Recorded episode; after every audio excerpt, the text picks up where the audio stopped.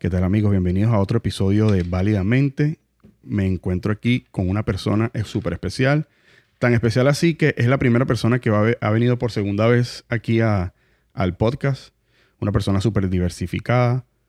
Ah, Tiene varios negocios, varios proyectos, varias cosas. Uno de ellos es algo que um, está en auge muy, muy fuerte en estos momentos. Humberto, hermano. Humberto Hernández.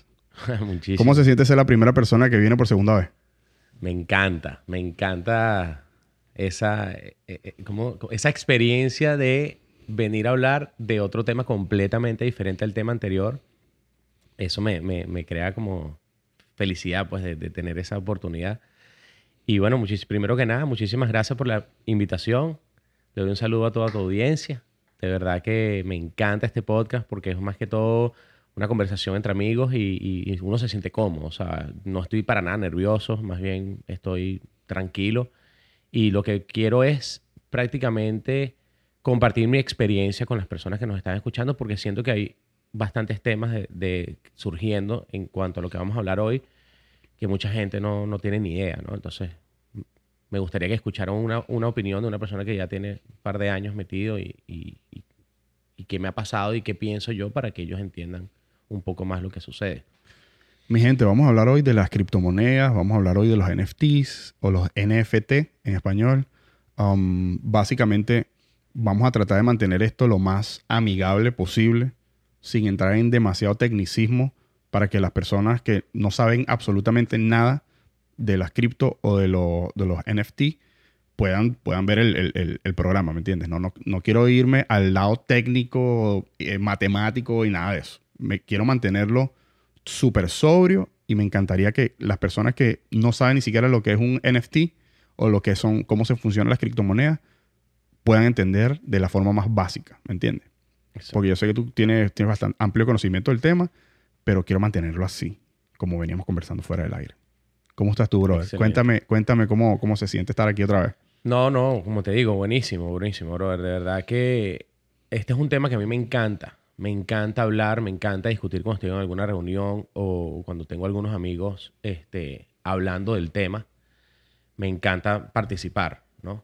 Porque es muy interesante cómo fue creado, cuándo fue creado, por quién fue creado. O sea, a mí, eso fue lo que en realidad hizo que a mí me llamara la atención meterme. No es que, ay, mira, te viste que Bitcoin subió a 69 mil, vamos a hacernos ricos. Ah, vale, vamos a meterme. No, no fue esa mi razón por la cual yo decidí involucrarme en el tema de las criptomonedas. Entonces, como no fue esa la razón, sino yo investigué, vi la vaina y dije, verga, ¿qué es esto? ¿Cómo es esto? ¿Cómo que, una, cómo que nadie sabe quién es, quién es Satoshi, Satoshi Nakamoto? ¿Cómo es esto que es una moneda descentralizada? O sea, y esas fueron las preguntas que a mí me hizo indagar en el tema y cuando indagué dije, wow, esto es, esto viene a revolucionar. Y yo me considero una persona revolucionaria en el sentido de que me gusta que pasen cosas nuevas y revolucionen el mundo. No Ajá. revolucionaria misma. No, claro que no. Eh, para, para muestra un botón, pues, o sea, en el episodio anterior que estuviste aquí, estuvimos hablando de, de tu proyecto, cómo cambiaste eh, la educación en Latinoamérica. Más revolucionario que, que- que eso, imagínate, ¿no? Sí, sí, es que siempre me ha llamado, la- eso es lo que a mí me llama la atención. La innovación, digamos. innovación. Para no llamarlo revolucionario. La- exactamente, es la, es la- exactamente, la evolución de, de- de algo que se puede hacer mejor que lo que se estaba haciendo antes. Y yo pienso que eso ocurre en todas las áreas de la vida, o sea, tanto en, en educación, obviamente, como en salud, obviamente también hay que cambiar la manera, como en cómo manejar las cosas de, de la tecnología, o sea, todo tiene que cambiar. No, y algo, algo que pocas personas entienden es que esto es un crecimiento exponencial. No es, no es uno más dos, tres, no, esto es multiplicado porque tenemos cualquier cantidad de, científicos alrededor del mundo pensando cómo cambiar los carros, pensando cómo evolucionar los aviones, pensando en, la próxima, siempre con el ojo en, en la próxima, en la próxima eh, innovación. Eh, ahora son las criptomonedas, ahora el arte ahora es digital, eh, ahora crearon hasta, hasta un universo paralelo eh, como el, el metaverse. Y, y tú sabes, en, an- o sea, estamos cambiando, digo estamos por como humanidad, cambiando todo y todos los parámetros, o sea, es exponencial lo que estamos, lo que estamos viviendo ahora mismo, ¿no? Es multiplicado. No es, no es un crecimiento lineal, es un crecimiento de muchas áreas, muchas personas exponencialmente descubriendo nuevos, nuevos proyectos, descubriendo nuevas formas de cómo acelerar el proceso de, de los cambios, ¿me entiendes? Ahí tenemos personas como Elon Musk que, que, que son personas visionarias, ¿me entiendes? Y, y, aparte de eso, no se trata solo de dinero, como tú lo estabas mencionando. Se trata también de que hay personas que son apasionadas en ciertos temas. Obviamente, el dinero es algo importante. Con el dinero compramos comida y con eso podemos vivir. El dinero es importante. Pero más allá de, del dinero, pienso que las personas están encantadas por la evolución de las cosas. Yo soy una de las personas que piensa que vivimos en la mejor época de la humanidad en estos momentos. Hay muchas cosas que no están al 100% um, resueltas y eso yo lo entiendo. Pero yo siento que vivimos en la mejor época de la humanidad ahora. ¿Qué opinas tú de eso? Qué interesante que, me digas esto porque escuchándote yo también pensaba así muchísimo y eso hizo que yo reflexionara también como ser humano. Te voy a explicar por qué. Porque hubo un momento en mi vida que vi que hubo un crecimiento tan grande en la tecnología, ¿ok? En cuanto al desarrollo y la evolución de la tecnología como tal, en el sentido de la computadora, el teléfono, todo lo que era digital. Y me di cuenta que habían áreas que no estaban evolucionando, como la educación, como la comida, como el ser humano, como las personas, como el, como el pensar. Me explico, en verdad. O sea, yo decía, pero ya va. O sea, todo está creciendo en la tecnología y dónde está la educación. Y te lo juro que mi, o sea, el proyecto de educación nació también así. O sea, la educación está, es la misma de hace 150 años. Y eso fue lo que nos motivó a nosotros a meternos en el tema de educación y o sea, evolucionar ese tema y convertirlo en una, una educación digital. Entonces, ¿qué pasa? Hoy en día me he dado cuenta que ya se están poniendo las pilas todo, todo, todo, está, todo está evolucionando el tema de la salud. La gente ya se está dando cuenta que no es nada más ir al médico el médico te cura. Ya se han dado muchísimas personas, han habido infinita, infinidad de casos, personas que se curan solo por, una, por cambiar el tema de alimentación. ¿Me explico? Eso, eso para mí es evolución. Y no además en la parte de la, de la educación y de la salud, estoy viendo como las personas ahora son un poco más conscientes. Que en mi caso yo lo pensé, yo dije, ok, a mí me gustaría tener un mundo mejor más evolucionado en, cuanto a raza humana. Pero yo estoy haciendo algo para evolucionar como ser humano. Y entonces, desde ese día que yo me hice esa pregunta, me di cuenta que era más, de un, era más del montón. Y gracias a esa pregunta dije, ¿sabes qué? Voy a empezar a aplicar lo que me gustaría que los demás aplicaran. Y lo empecé a aplicar desde cero. Y trato de ser cada vez una mejor persona. Pero eso antes no existía. Ese pensamiento no existía antes. Sí, la autocrítica como tal. No. Las únicas y personas... Y el crecimiento personal, ese crecimiento personal, ese término, no se veía tanto como hoy. ¿Qué estás haciendo? No, hice un curso de crecimiento personal. ¿Cuántas personas has escuchado tú decir eso? Y eso es buenísimo, brother. Eso hace 10, 20 años no lo escuchabas tanto como ahorita. No es que no lo escuchabas. Obviamente había gente que, que, que, trabajaba en sí como para ser mejor persona y ser un poco más consciente. Pero antes tú no veías a la gente hablando o defendiendo a los animales como se ve ahora. Tú no ves ahorita a la gente defendiendo las plantas. Tú no ves ahorita a la gente defendiendo el tema de, del, del clima y todo esto, del medio ambiente. No. Ahorita son, claro, habían organizaciones en los 80, en los 60 que, ah, que si Green, eh, no me acuerdo el nombre ahorita, Greenpeace, perdón, Greenpeace, o sea, organizaciones que se han dedicado a, que han existido hace tiempo, pero no tenían esa popularidad que la tienen hoy. Sí, antes, antes yo siento que había un, un conglomerado de, de o sea, había unas compañías que se dedicaban a. Ahora yo siento que ha ido de lo, de lo más general al, a lo más particular, a las personas. A una persona estar preocupada por cierta cosa. A otra persona estando preocupada por cierta otra cosa, como el medio ambiente, los animales o lo que sea. Antes eran ONGs y uno ni pendiente. No, no, tenía ningún, ningún interés, digamos, en, en, en, eso. Ahora está, cada una de las personas, coño, está teniendo un cierto nivel de de conciencia. ¿Que nos falta mucho tal vez? Sí, a lo mejor nos falta mucho, pero yo siento que lo que ha, crecido y siento que todavía falta a las generaciones más jóvenes, siento que todavía le falta un poquito el, la autocrítica, la autocrítica y siento que, es muy importante también em, crearte tu propio criterio, que eso es súper complicado. Sí. Porque en, en el momento, en el mundo donde vivimos, eh, la información está al alcance del- de, de- de tu mano, pues de tu teléfono. Exacto. Entonces, ¿qué sucede? Si tú, pero también, también así como también hay, el- está al alcance de las manos toda esta información, también hay información incorrecta. ¿Me entiendes? Claro. Entonces, forjarte tu propio criterio para poder entender tú las cosas y tomar tu decisión en base a lo que realmente tú crees, eso, eso es lo más complicado. Y yo que tengo 38 años, eh, o sea, he cambiado de opinión en muchísimas cosas. En muchísimas cosas que, bueno, ahorita no viene al tema, pero es eso.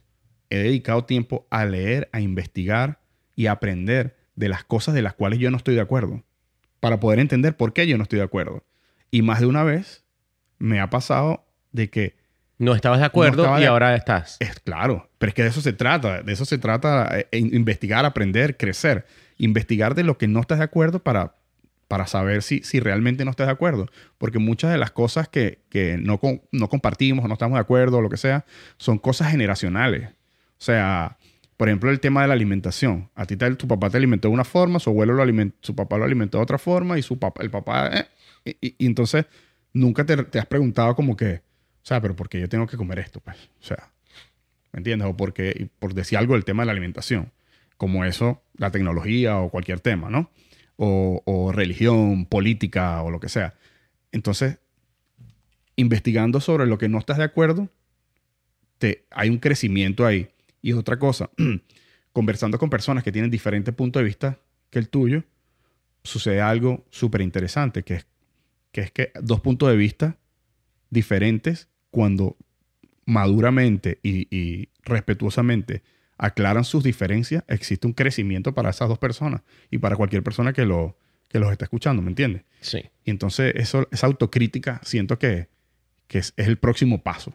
Como que las personas se están dando cuenta qué es lo que necesitan individualmente.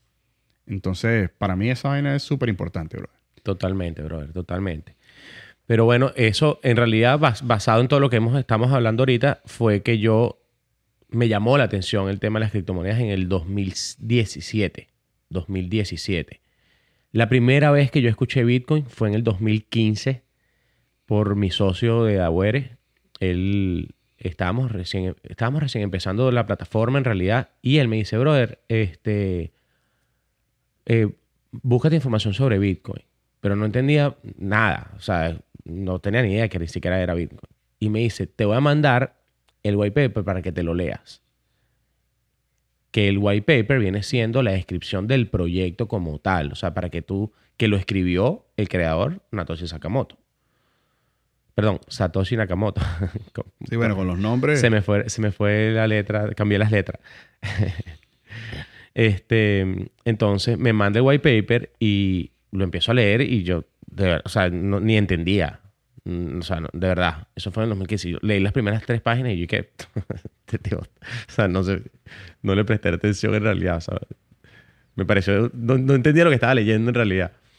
Y dije, bueno, y dije, ah, ok, ¿te leíste la vaina? Sí, no, coño, no, no me lo leí. Vera, eso es una, una tecnología que está surgiendo ahorita nueva que me, me está llamando la atención. Tengo rato escuchándola y no le había prestado atención y ahorita veo que está creciendo, no sé qué, para, párale bola, me dice. Y yo, bueno, ok, estaba en mil vainas en ese momento no le paré.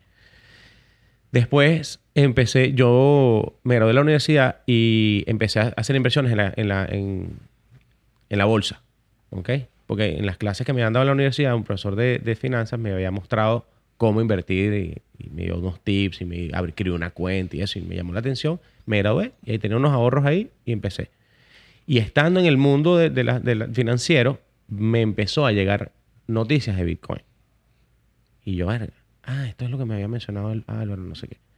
Y empecé a ver, y yo, claro, me salía noticias, me salía información que no, entendía. Y dije, ¿sabes qué? Vámonos adentro.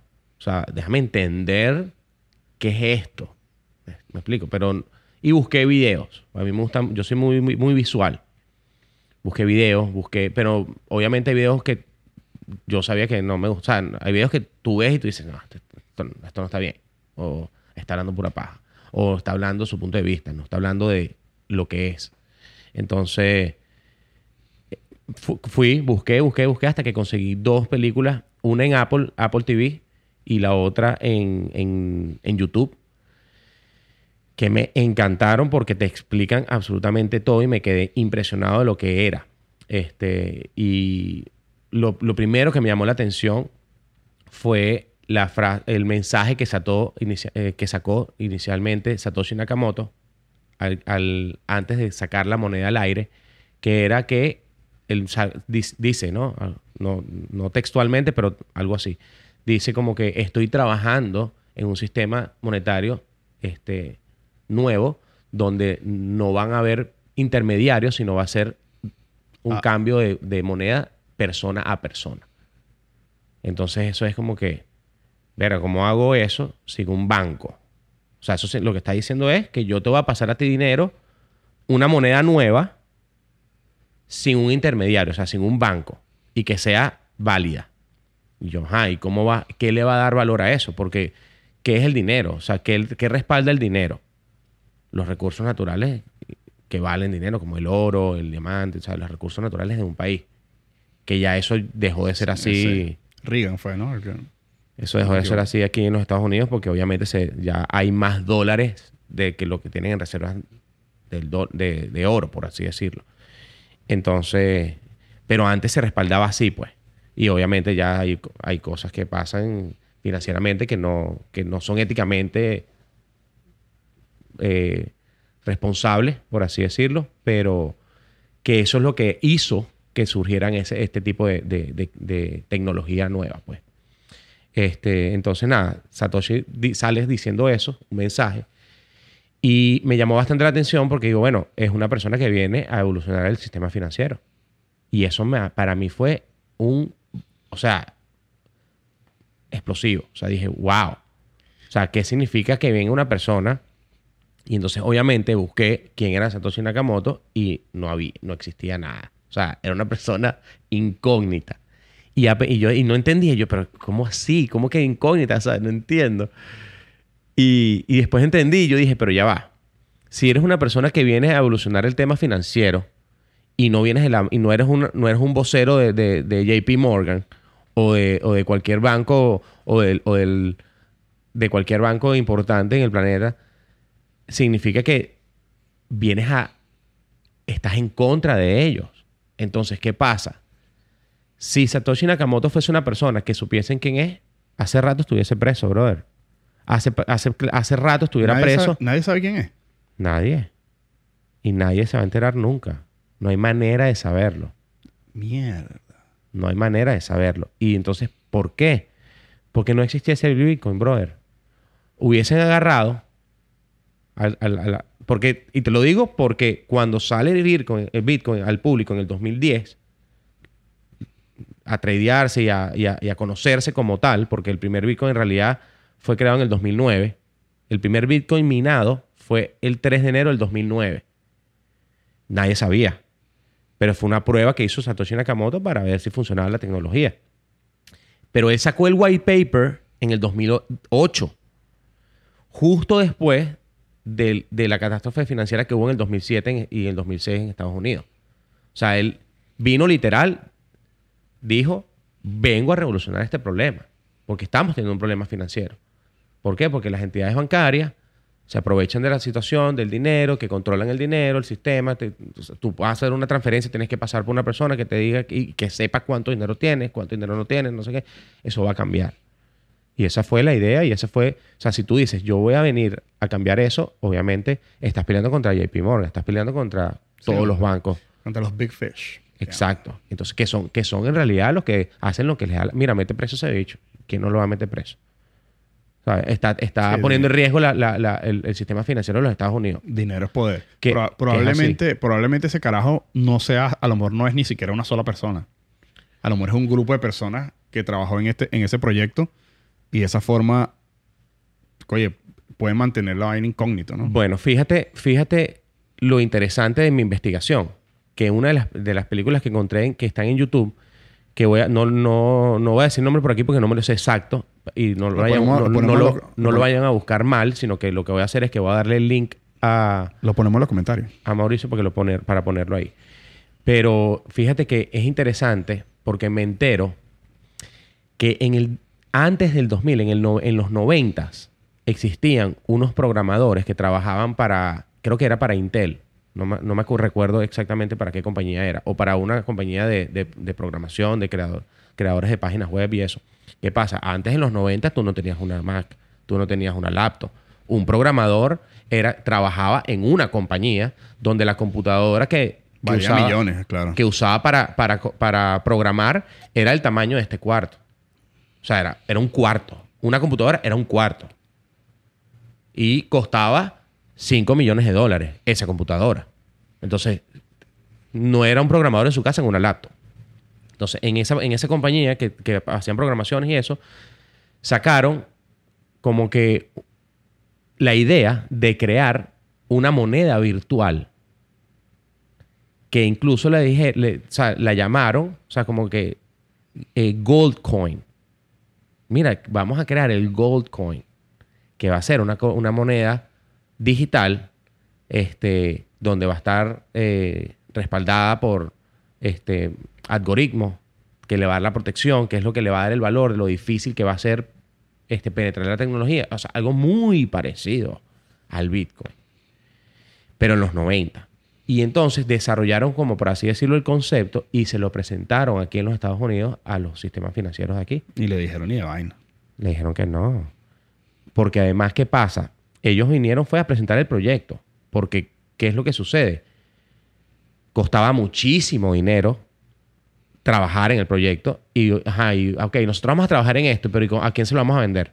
O, me explico. O sea, tú no puedes trabajar en un proyecto que te va a costar 100 millones de dólares o 50 millones de dólares ¿Quién lo paga? no? ¿Y, qui- y- y quién te lo va a comprar? Entonces, ¿qué hicieron ellos? Ellos agarraron, desarrollaron el proyecto, o sea, como que lo escribieron, pues lo, lo- sacaron un, un business plan, por así decirlo, y se lo presentaron a los sistemas financieros como que, mira, vamos a hacerle, vamos a hacer esto, vamos a evolucionar el sistema financiero, vamos a crear una moneda digital donde va a estar respaldada de esta manera, ta, ta, ta, va, a ser, va a tener esta seguridad, va a tener algo de verdad muy, muy parecido a lo que era lo que es Bitcoin. Y eh, costaba en ese momento, estaban pidiendo como 50 millones de dólares para financiar en los 90, que 50 millones de dólares en los 90 es como decirte ahorita 200 millones. ¿Ok? Entonces los bancos le dijeron, no, o sea, que vamos a estar pagando Aquí nosotros. todo está bien. Por supuesto, o sea, que vamos a querer nosotros una moneda digital para eso, ¿sabes? Nada que ver. Eso fue como en los no- en el 94, 95. Y dijeron, jódanse, chévere. Se fueron, regresaron, eh, o sea, se volvieron a la oficina, pero quedaron con la idea de que no, esto es lo que tiene que suceder aquí, porque, o sea, esto es más, es más fácil, va, va- va a hacer todo muchísimo más fácil, la gente va a tener más confianza, va a ser más seguro, más no sé qué. Y volvieron a finales del, dos- del no- de los 90, casi en el 2000, en el 98 más o menos, 99, no recuerdo la fecha. A volverles a presentar el proyecto porque la tecnología había, había cambiado, ya, las, ya las computadoras se, estaban más accesibles a las personas, el proyecto costaba muchísimo menos porque no tenías que usar una computadora que costaba 5 millones de dólares, sino ya podías usar una de menos dinero y te, y te funcionaba para hacer el trabajo. Y entonces le volvieron a rechazar la vaina. Pero eso estamos hablando del- antes del 2000 los, no solamente le dijeron que no, sino que los mandaron, o sea, los despidieron, Los vetaron, pues. Los, los banearon. Literal, los carajos quedaron desempleados y se quedó en el olvido esa idea, por así decirlo. Eran como nueve programadores o algo así, o personas que estaban ingenieros, vaina. Entonces, bueno, no se supo más nada de ellos. En el 2005 se empezó a- volvieron a presentar la propuesta. Y ahí empezaron a meter presos a, a- a los, tipos que estaban, que estaban como que planteando la vaina. Metieron preso creo que a dos y vaina. Te lo juro. O sea, como que mira, brother, estás poniendo en riesgo nuestra, nuestra economía, nuestro sistema financiero. Esto que yo estoy contando es un, poli- un pelín delicado. Pero lo cuento para que la gente entienda que Bitcoin pudo haber nacido en el 2008-2009. Pero la idea no nació ahí. O sea, Ya se venía, ya venía trabajando. rodando ya. ya. venía rodando. Entonces, Sí, ¿qué yo- pasa? Yo pienso pienso, que- que... después de ese 2005, para terminar esto, para después que me des tu opinión, es que al ver que meten preso a dos, tres personas de, un equipo que no sé qué, que, que están pensando en hacer este tema de vaina, obviamente se dan cuenta el peligro que es para el sistema financiero crear este tipo de tecnología. Y yo me imagino que a raíz de eso surge, ok, voy a hacer esta vaina incógnita.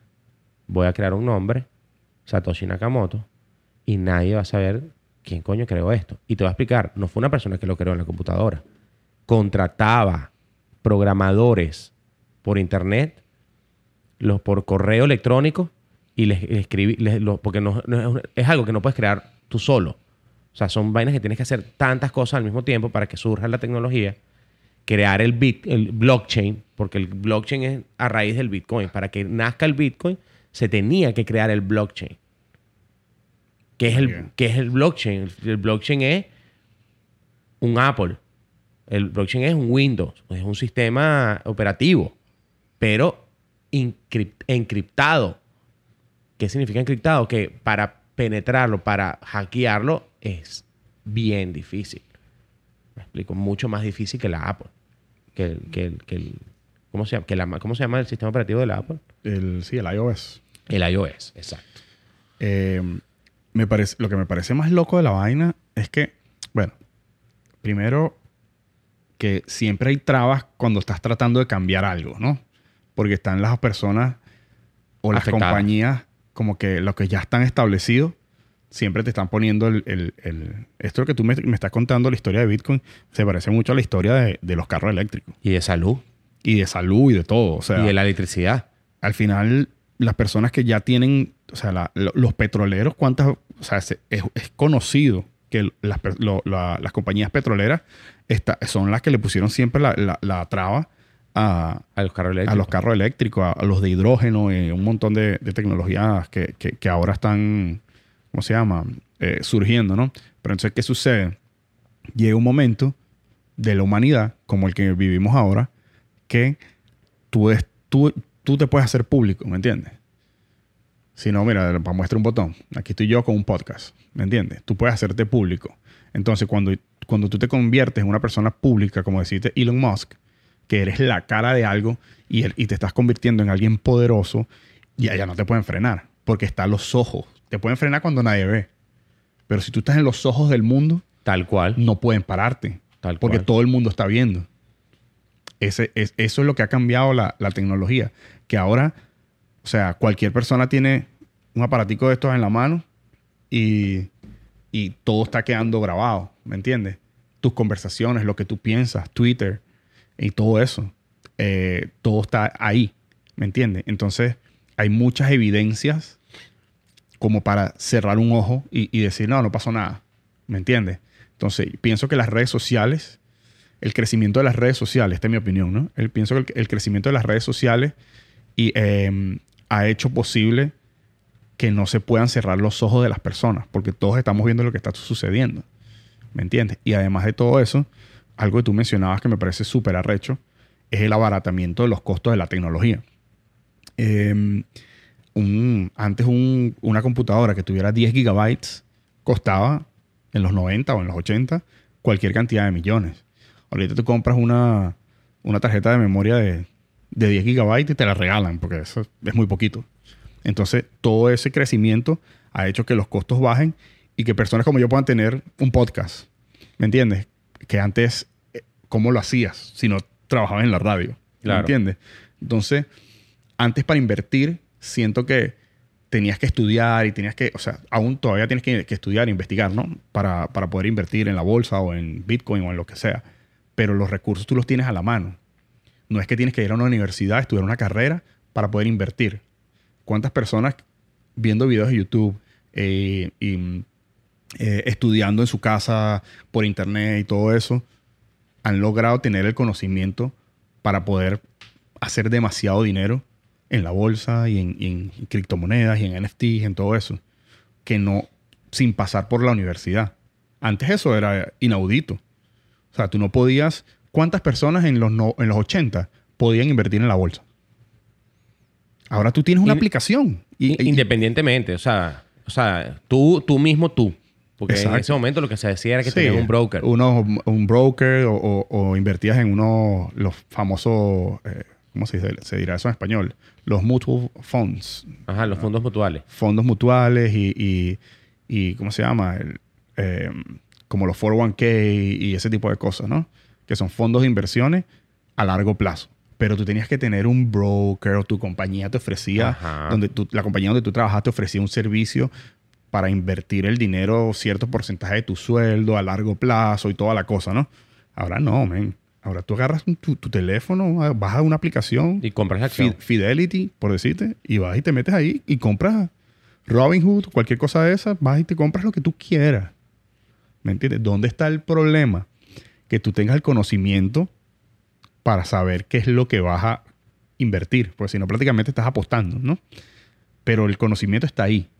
Y, el crecimiento exponencial de la tecnología, como venía hablando antes, está ahí para que todos lo aprovechemos. Ahora, hay que estudiar y hay que hacer, hay que, así, o sea, como que con ese privilegio tan arrecho que tenemos también viene una, una responsabilidad, ¿no? Que es documentarte para saber dónde pones tu dinero y tu futuro, ¿no? Pero me parece súper arrecho lo de, lo de la historia de, de, cómo le pusieron esas trabas a esos programadores para, para poder mm, seguir adelante con ese proyecto, ¿no? Como todo. Cada vez que alguien viene a revolucionar el, mundo, se consigue los, los, los peces grandes, los viejos, tratando de, de detenerlo. Brutal, güey. Sí, entonces, fíjate que eso estaba sucediendo antes de que saliera, surgiera el Bitcoin. Entonces, ¿qué salió? Eh, un creador incógnito que nunca van a poder descifrar quién es. Literal. O sea, créeme que si no lo han hecho, no lo van a lograr. ¿Por qué? Porque en el momento en que Bitcoin sale al aire, en, o sea, que sale al aire en el sentido públicamente, porque como dije anteriormente, el primer Bitcoin se minó en el, en el, 3 de enero del, del, 2019, eh, del 2009. Ajá, entonces la gente dice, ¿cómo que se minó? No entiendo. Es un algoritmo, ¿no? Yo voy a explicar, yo voy a explicar un, qué es el Bitcoin muy sencillo de, o sea, un resumen propio basado en lo que he investigado. Pero para, que, para entenderlo, y es algo, en verdad es una explicación bien interesante y no es alocada, ¿ok? No es algo loco. Manténlo lo más sencillo que pueda. Fíjate, Sencillísimo, para que la gente lo entienda. El oro, el oro de la, tierra como tal, que todos podemos comprar una prenda de oro, es un recurso natural que está en la tierra, ¿cierto? ¿Cómo se, cómo se explota el, oro? Tiene que agarrar, venir personas, explotar el oro, eh, máquinas o lo que sea, extraen el oro de la tierra, el oro lo procesan, ta, ta, ta, ta, hasta que llega un punto en que se puede vender. Ahora, ¿qué qué es el Bitcoin? es exactamente lo mismo digitalizado. El mismo concepto, pero digitalizado. ¿A qué me refiero? A que el creador vino y imagínense esto, y creó una, una montaña, una, una, mina de oro en la nube del blockchain. ¿Ok? Que para tú extraer esa ese, ese oro necesitas unas computadoras que liberen algoritmos, o sea, que, pongan algoritmos, o sea, matemáticos, matemáticos para liberar una contraseña, por así decirlo. Imagínense que para, para yo sacar, sacar un Bitcoin, yo necesito liberar una contraseña. Pero no créanse que, no vayan a creer que es una contraseña. El creador de, de Bitcoin hizo miles de contraseñas. Que una libera la otra y otra libera la otra y otra libera la otra y otra libera la otra y otra, hasta que puedes liberar 0.0000, o sea, 80, un Bitcoin que es un Satoshi. Se llama así para que entiendan. ¿Qué son los Satoshi? Como los centavos, me imagino. Centavos. O sea, un Satoshi es centavo. El, un Satoshi significa 0.8 ceros adelante y 1. ¿Ok? Entonces, los mineros liberan ese un Satoshi, que es una computadora. Y eso, eh, entonces, ¿qué, qué, qué, qué es lo que quiero decir? Que esa computadora lo que hace es el trabajo de una excavadora o de una persona que extrae el oro de, la... Entonces lo que hizo fue literalmente digitalizar el oro. Ahora él dijo, ok, ahora ¿cómo lo hago, cómo hago que valga? ¿Cómo hago para que tenga valor ese oro en la nube? Lo voy a hacer, este, va a tener un, capa, un límite, ¿ok? Va a tener un valor, este, una cantidad eh, única. Y entonces sacó 21 millones de Bitcoin. De, de, Bitcoin, pues. No moneda porque no es una moneda física, pero digital. Como les digo, no es que tú tienes que comprar una moneda. Tú puedes comprar centavos de la moneda, que serían en este caso satoshis. Y disculpa que te interrumpa, pero me imagino que al, al, hacer ese, al ponerle el límite, lo que, lo que haces es fo- fomentar la oferta y demanda de que cuando esto se acabe, ya no hay más y es- el valor sube. Claro. Pero entonces, ¿a qué, a qué? entonces, fíjense lo que hizo Satoshi Nakamoto. Al principio, minar un Bitcoin era demasiado fácil. ¿Ok? Entonces, la tecnología se basa de la siguiente manera. En una, antes lo podías minar en una computadora normal. No, bueno, en ese entonces no había teléfonos inteligentes. Pero, o sea, tan buenos como hoy. Eh, pero necesitabas tú en una computadora podías minar el Bitcoin. ¿Ok? Pero hacías una, bueno, tenías que hacer obviamente un gig.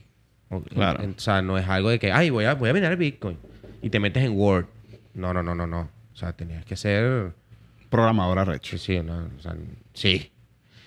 Y, pero era mucho más fácil. Entonces, ¿qué hace el Bitcoin? Fíjate, fíjate tú cómo funciona la tecnología. Tú agarras, ¿verdad? Y tú liberas un Satoshi. Tú, tú, tú consigues el código de el password, por así decirlo, para, para, para, para hackear, para extraer ese, ese Satoshi. ¿Ok? Que es un ledger, por así decirlo. Entonces tú, tú adivinas el password para, para extraerlo. Entonces, una vez que tú lo extraes y es tuyo, para tú minar el segundo Satoshi, vas a necesitar dos passwords. O sea, no vas a tener que liberar uno, vas a tener que liberar dos ahora. Lo li- liberaste dos, conseguiste los dos passwords, tienes dos ahora, dos Satoshi. Vas a liberar el tercero, ahora tienes que buscar tres. Y así fue que comenzó Bitcoin. Y por eso es que antes era más fácil minar, porque tú necesitabas nada más conseguir un código. Después dos, después tres. Sí, cuando vas por la moneda 10 millones, Ya vas por 19 millones. ¿Sabes qué significa eso? que lo que queda poco. O sea, que No, no es que lo que queda es poco. La gente dice, ay, pero ya se van a acabar los Bitcoin. No, pero señora. es que cada vez se vuelve más complicado. Les, les voy a decir para que, para que tengan una idea. El último Bitcoin, según Satoshi Nakamoto, se va a minar exactamente. Ya les voy a dar. Déjenme, porque es una fecha que no quiero equivocarme. Déjenme buscarla rapidito por aquí. El último Bitcoin se va a minar en el 2145. No. Claro, porque entonces cuando, cuando estás minando, Eso es, un- eso es algo matemático. O sea, eso es, es una, es una ecuación matemática que tú tienes que... Ok, si, si tú, si tú me estás diciendo que para liberar un Satoshi tú necesitas... liber- eh, ¿Sabes? Por cada Satoshi que hay en el mercado tú tienes que tener un código. Ajá. Bueno, hay 19 o casi 19 millones de Bitcoin en el mercado.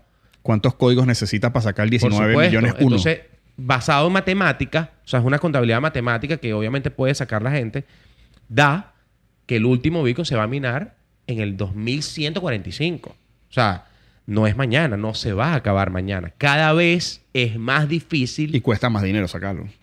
y no solamente eso, escúchame eso, que porque la tecnología es tan increíble, porque no es hackeable.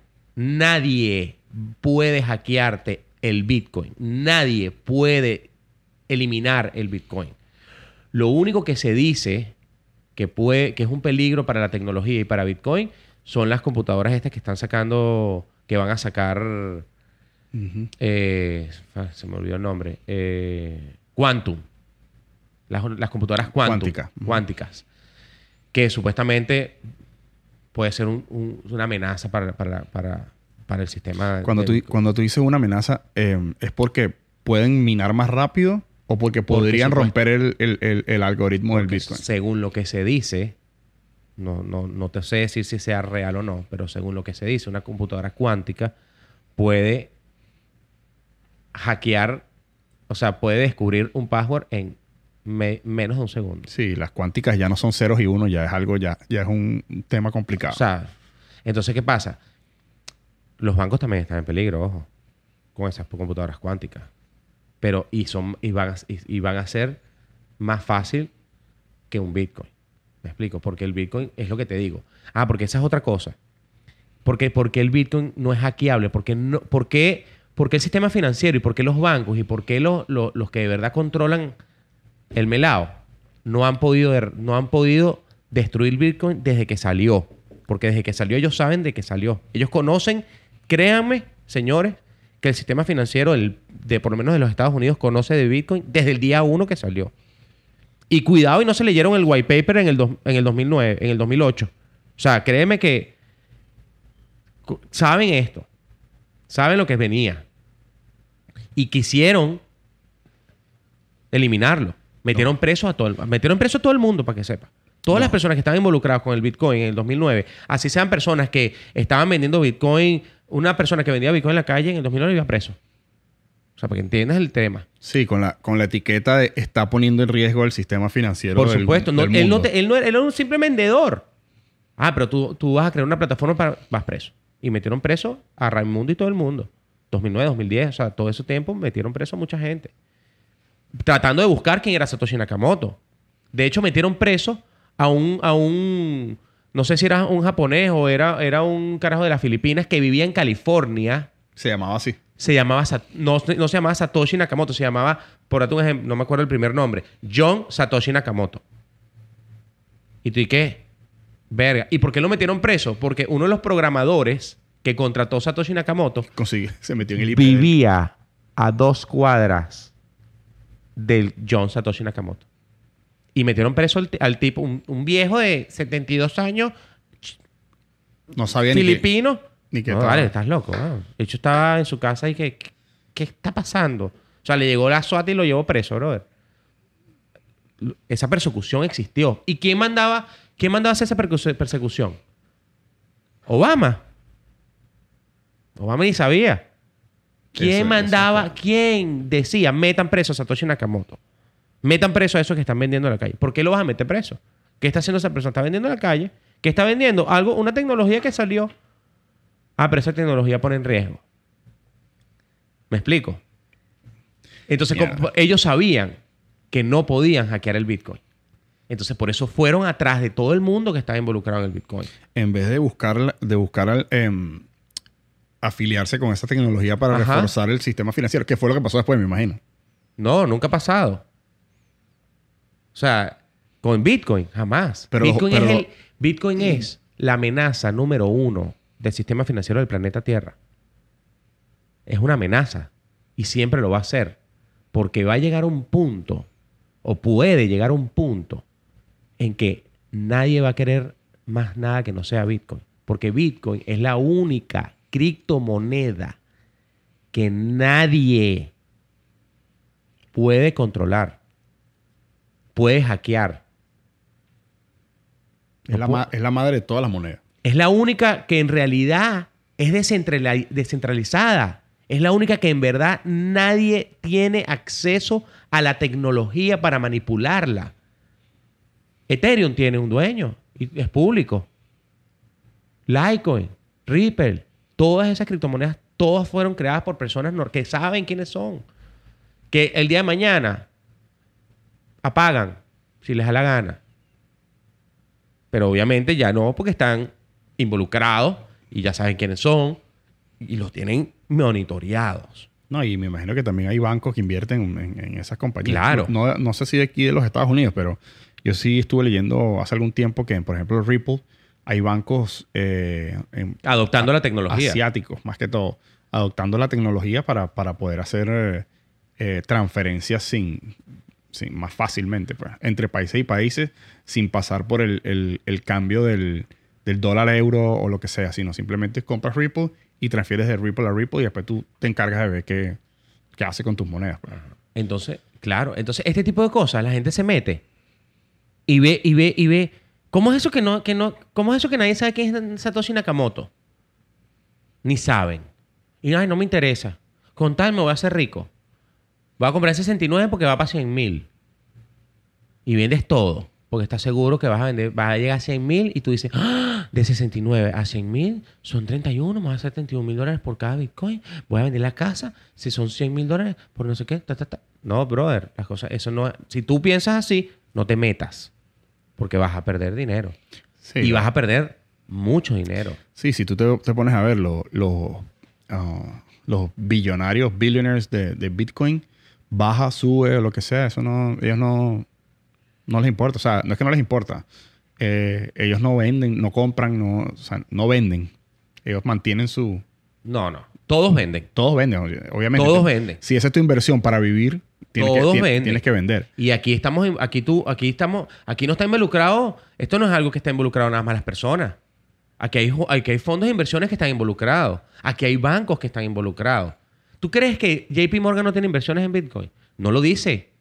No le conviene decirlo, porque tú lo que estás diciendo es que tú estás invirtiendo en tu competidor, en tu amenaza. ¿Me explico? O sea, tú no...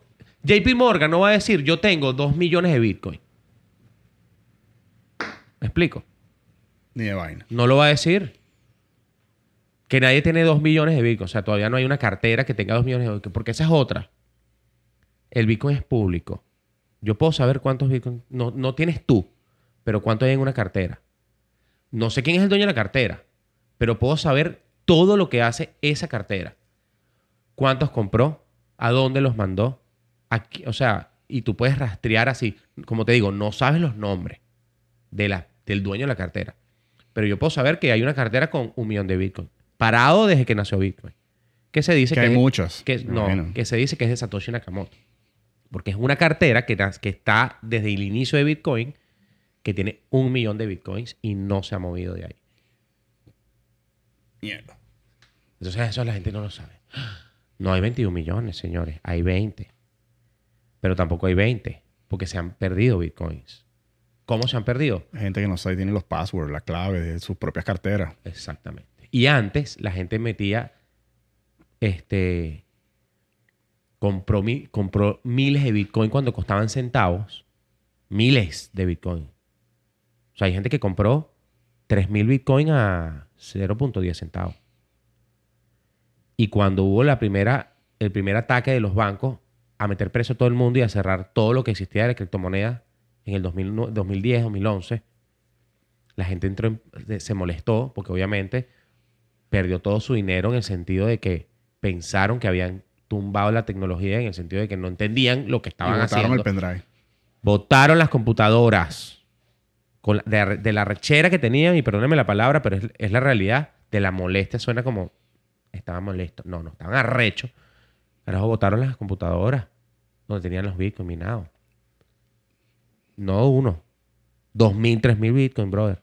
Estamos hablando de millones de dólares hoy en día. Sí, yo vi, millones de dólares. yo vi un, un- Corrígeme si me equivoco en algo, no, pues yo no sé, no soy experto en esto. Pero yo vi de un, de un carajo que tenía X cantidad de Bitcoin, una locura. Una locura de, de- de cantidad. Que la tenía en una computadora y, y- o en un pendrive o algo así, y no podía acceder porque no tenía eh, los recursos para acceder, no tenía los passwords, no tenía, no tenía nada.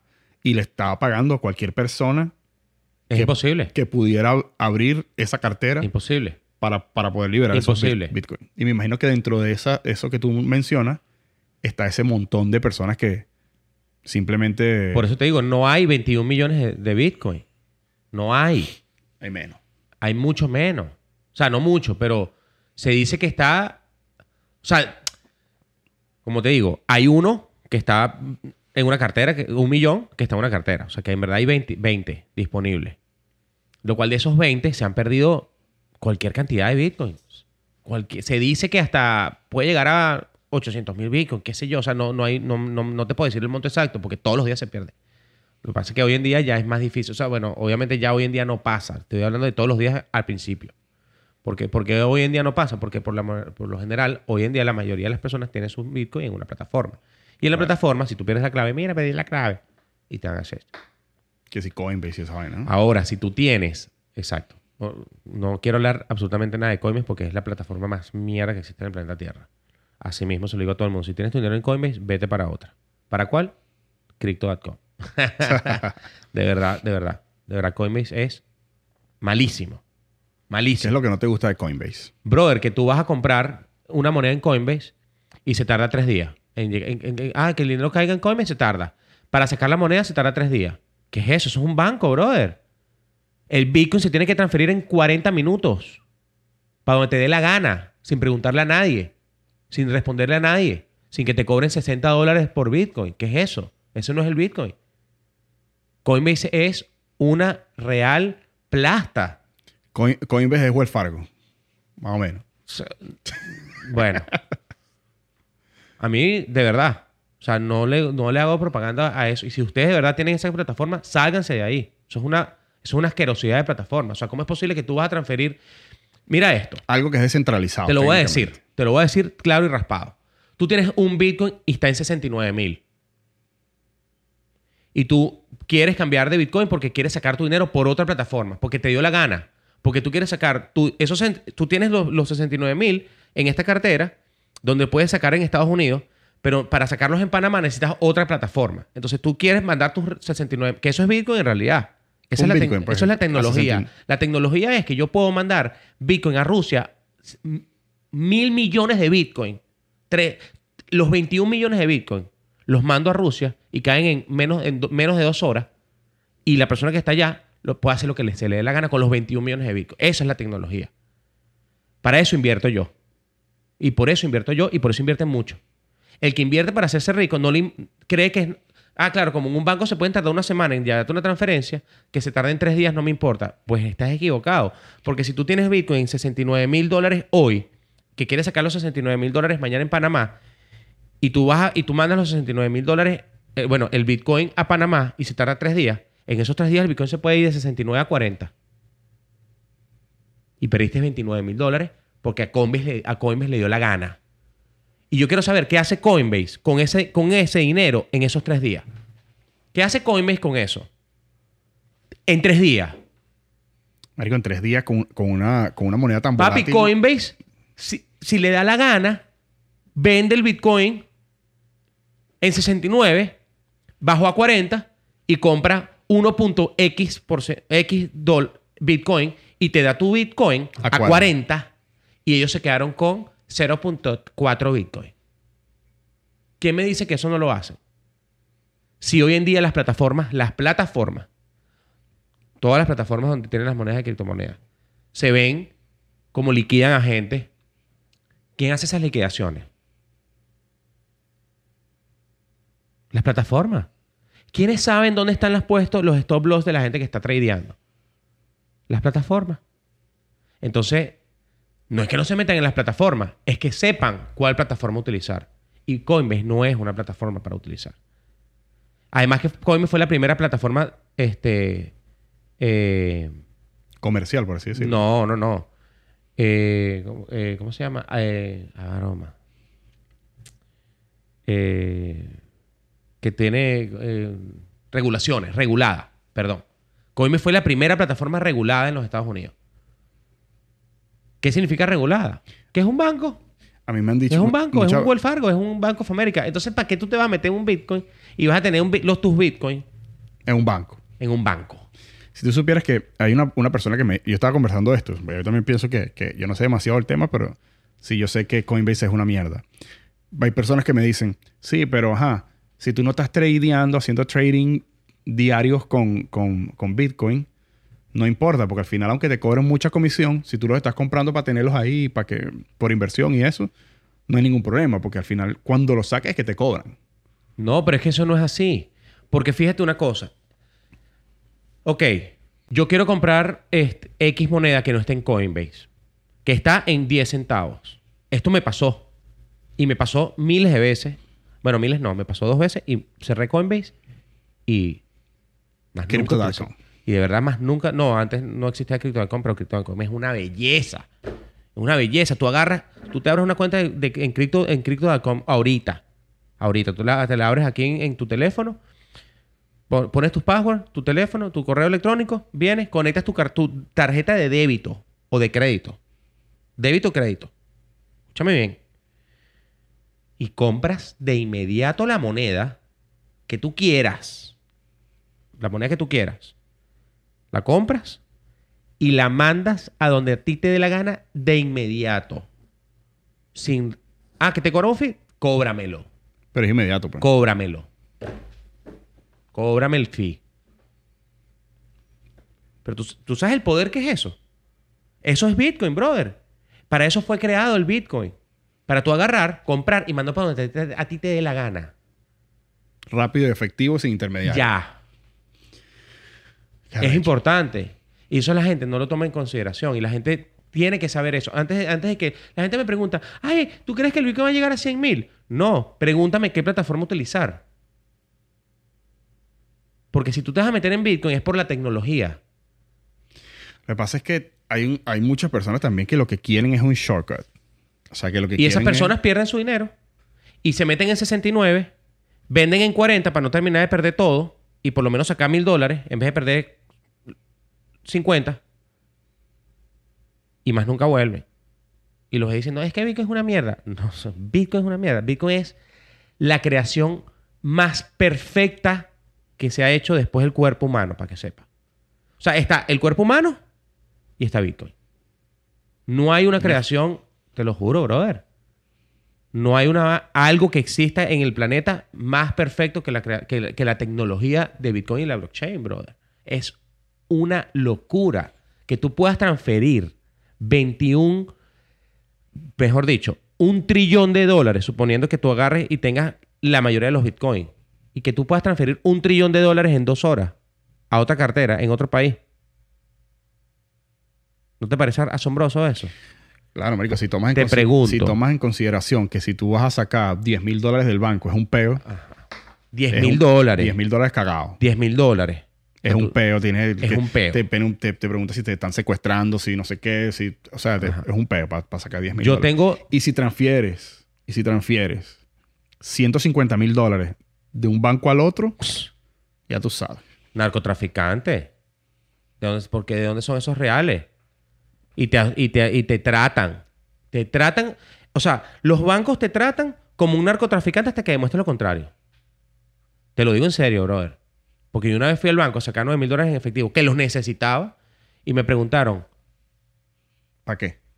Sí. Y, y yo iba a pagar, o sea, necesitaba pagar un poco de vaina que de verdad, o sea, X. X. ¿Cómo tú me vas a preguntar a mí qué vas a hacer tú con ese dinero? Esa mierda es mía. Me voy para el gogo. Por favor.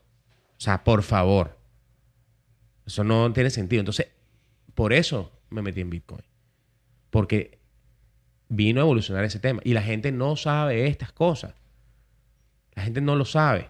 Entonces, yo le tengo miedo al Bitcoin. Por la volatilidad. Pero la volatilidad existe porque hoy en día, como estaba mencionando anteriormente, existen esos fondos, existen esos bancos donde saben que la única manera de controlarla, controlar Bitcoin, controlar la moneda, es obteniendo la mayor cantidad de monedas posible. ¿Qué es lo que sucede con las monedas chiquitas, me imagino? Que cuando una moneda pequeña está saliendo, o sea, si pasó con, no me recuerdo el nombre de la moneda, Shiba. Dogecoin, Shiba y todas esas monedas, que viene un carajo con mucha plata, compra un montón de Por monedas de ese y las maneja como quiere. Las maneja como que se convierte en una ballena. Que es una ballena? El- un- una persona o un grupo o un X ma- con mayor cantidad de, con mayor tenedor de monedas posible. Y no solamente la- las monedas que pueda tener, sino el impacto mediático que pueda tener, porque lo, lo vimos con, con- con Elon Musk cuando dijo que, que iba a aceptar a eh, Dogecoin como pago de, de Tesla. Y la vaina subió. Y después dijo, no, pero es que... Mentira. Mentira, no sé qué. Hay un tema ambiental ahí que no, que no le cuadra y volvió a bajar. ¿Y quién me dice a mí que él no está comprando? No, él, él dijo fue lo de Bitcoin. Él dijo Bitcoin. Él dijo Bitcoin. Que iba a usar. Bitcoin. O sea- No Dogecoin. Pero, pero fíjate, este, ¿a qué iba? Mira esto. Porque entonces yo entiendo la tecnología. Después que entiendo la tecnología, veo de dónde viene, veo dónde está, veo todo esto y me involucro, ¿no? Y yo agarro y, y bueno, voy a comprar, voy a comprar criptomonedas. ¿Cuándo, fue el cuándo fue el primer año que... eh, eh, ¿En qué año compraste el primer Bitcoin tú? O, el- o compraste Bitcoin por primera vez? En marzo del 2017. Estaba en 897 dólares. Mi primer Bitcoin. 897 dólares. Yo llegué a tener 15 Bitcoin en nada. En nada. Con lo mismo. Con, o sea, lo que pasa es que yo compré, subió a 1300, 1800, ta, ta, ta. Me explico. O sea, empezó, por así decirlo. Más nunca volvió a, los- a ese precio. A 800. Más nunca. Después que yo compré, literal al mes, pasó los 1500 y, y chao. Más nunca llegó a esos precios. Ni volverá. Sí. Mucha Pero, gente- pero, fíjate que a lo que, te- a lo que voy. Yo estaba enamorado de la tecnología, de todo lo que estaba sucediendo, estaba haciendo dinero hasta diciembre del 2017, que fue cuando llegó a 20 mil y hubo la caída. ¿Y por qué? Porque ahí yo dije, "Mm, Marico, yo conozco gente que perdió la casa, weón. Espérate, yo perdí demasiado dinero, brother. Demasiado. ¿Cómo- Puede ser el cómo- valor, el valor de una casa, para que tengas una idea. Yo perdí el valor de una casa, para que tengas una idea. Que lo hice con las mismas criptomonedas, porque yo me metí con 5 mil dólares y llegué a 200 mil. Y después, Saqué, compré mineros, empecé a minar Bitcoin, compré 70 máquinas de Bitcoin, de mineros Bitcoin. No hice de todo y todo eso se perdió. O sea, se perdió porque era mi dinero, que había hecho con lo que había invertido al principio. Y después que perdí todo eso, me di cuenta que las cosas no, se, no son tan bonitas como la gente cree. ¿En qué sentido? En que entendí eso que acabo de decir que la única manera de controlar las criptomonedas es teniendo la mayor cantidad de ellas. Si tú tienes un millón de Bitcoin, usted hace lo que le, se le dé la gana con el mercado. Lo que tan se le dé. con un millón. Papi, con 10 mil. Con 10 mil Bitcoin. No, no 10 mil. 100 mil, pues. Con 100 mil Bitcoin en tu poder, usted hace lo que se le dé la gana. Porque una venta de 100 mil Bitcoins va a tumbar el mercado. ¿Que ¿Para siempre? No. Pero puede bajar de 69 a 50, que lo hemos visto. No, no estoy inventando. Ya ha pasado de 59 mil a 50, Vuelves a recomprar. compro en 50. Pero no compro en 50, porque esa, esa bajada de, 59, de 69 a 50 la hice yo. Ahora voy a esperar a que ustedes vendan por, por cagones, porque así funciona el ser humano. La gente compra en bajada, eh, perdón, vende en bajada y compra en subida. Que debería ser al revés la vaina. Eso lo hace la gente, para que sepa. Lo he hecho yo. Lo hace y lo, y lo, y lo, y lo hago y lo sigo haciendo porque es impresionante controlar eso. Es impresionante controlar, verga, me va a dejar abajo. Obviamente ya no lo hago, porque ya no lo hago. Pero hasta hace poco lo hacía. Porque no es un tema de saber o no saber. Tú puedes, tú puedes- yo he hecho seis cursos de trading. Tú puedes ser un as en trading. Pero si tú no controlas tus emociones, estás pelando, bola. Si tú no controlas tu ego, estás pelando. Si tú no controlas tu plan de trading, estás pelando. Entonces, ¿qué pasa? Que sí, Bitcoin baja a 50, a 50 y no quiero comprar en 50 porque va a bajar a 40. ¿Quieres salir para entrar otra Quiero vez? comprar en 69 porque va a ir a 100 mil. Así funcionamos, desafortunadamente. Entonces yo vendo mis 100 mil mis 100,000 Bitcoin. Voy a vender 10 mil Bitcoin para ver qué pasa. Ah, no pasó nada. Voy a vender 20 mil más. Ah, no pasó nada. Voy a vender 50 mil más. Y eso, eso tú lo ves. Una transacción de 50 mil Bitcoin. ¿Quién tiene 50 mil Bitcoin, brother? ¿Quién? Bancos, vaina de eso, gente. Por supuesto. Entonces, yo soy un partidario y eso lo vi en el 2020, en el 2017, en diciembre del 2017 cuando lo, yo dije que yo me paré un día, me paré un día y vi cómo se vendieron 10 billones de dólares en un clic. Billones de dólares en un clic. Yo lo vi con mis propios ojos, vi la vela y dije, ¿qué carajo? O sea, ¿cómo es posible que haya salido 10 billones de dólares? Y mientras me estaba preguntando, salieron 10 más. ¿Qué? Nos ¿Se pusieron de acuerdo todo el mundo al mismo tiempo? Señores, vendamos en uno, dos, tres. No, brother. Sí, son big fish. No. Entonces, ahí yo le agarré, yo desconfié no de Bitcoin, no de la tecnología, sino de el, el trading, por así decirlo, del precio Sí, de la moneda. El, el peor es que, ahora, yo atando un poco de caos, ¿no? Eh, la idea principal de Bitcoin es que fuera descentralizado y que los bancos no tuvieran poder en eso. Que seguirá haciendo. que seguirá haciendo. Pero ajá, si vienen personas con- o vienen entidades como ban- bancos y compran un billón, tres billones, diez billones de, de- de- de dólares en, en- en Bitcoin, al, al final ellos lo controlan. Es lo que te estoy diciendo.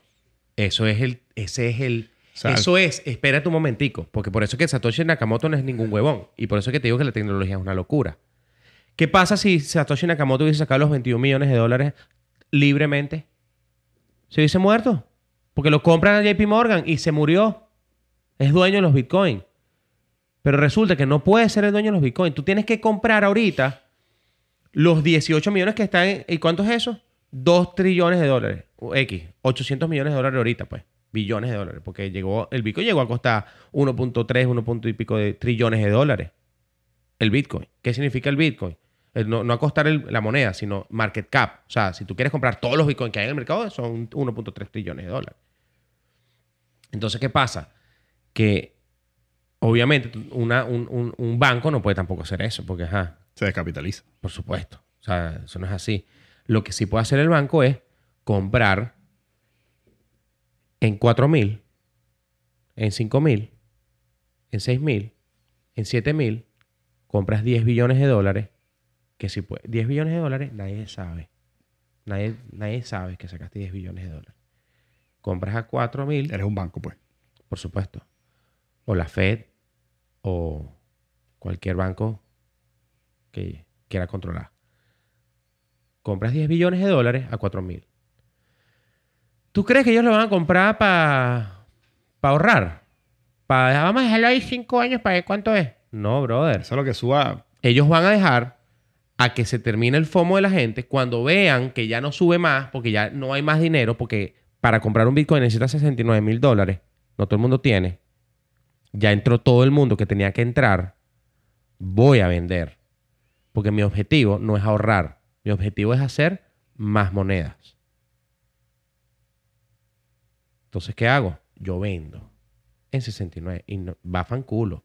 A mí me importa más un Bitcoin en 10 mil que un Bitcoin en 100 mil. Sí, si al final me estoy quedando yo con todos los dólares.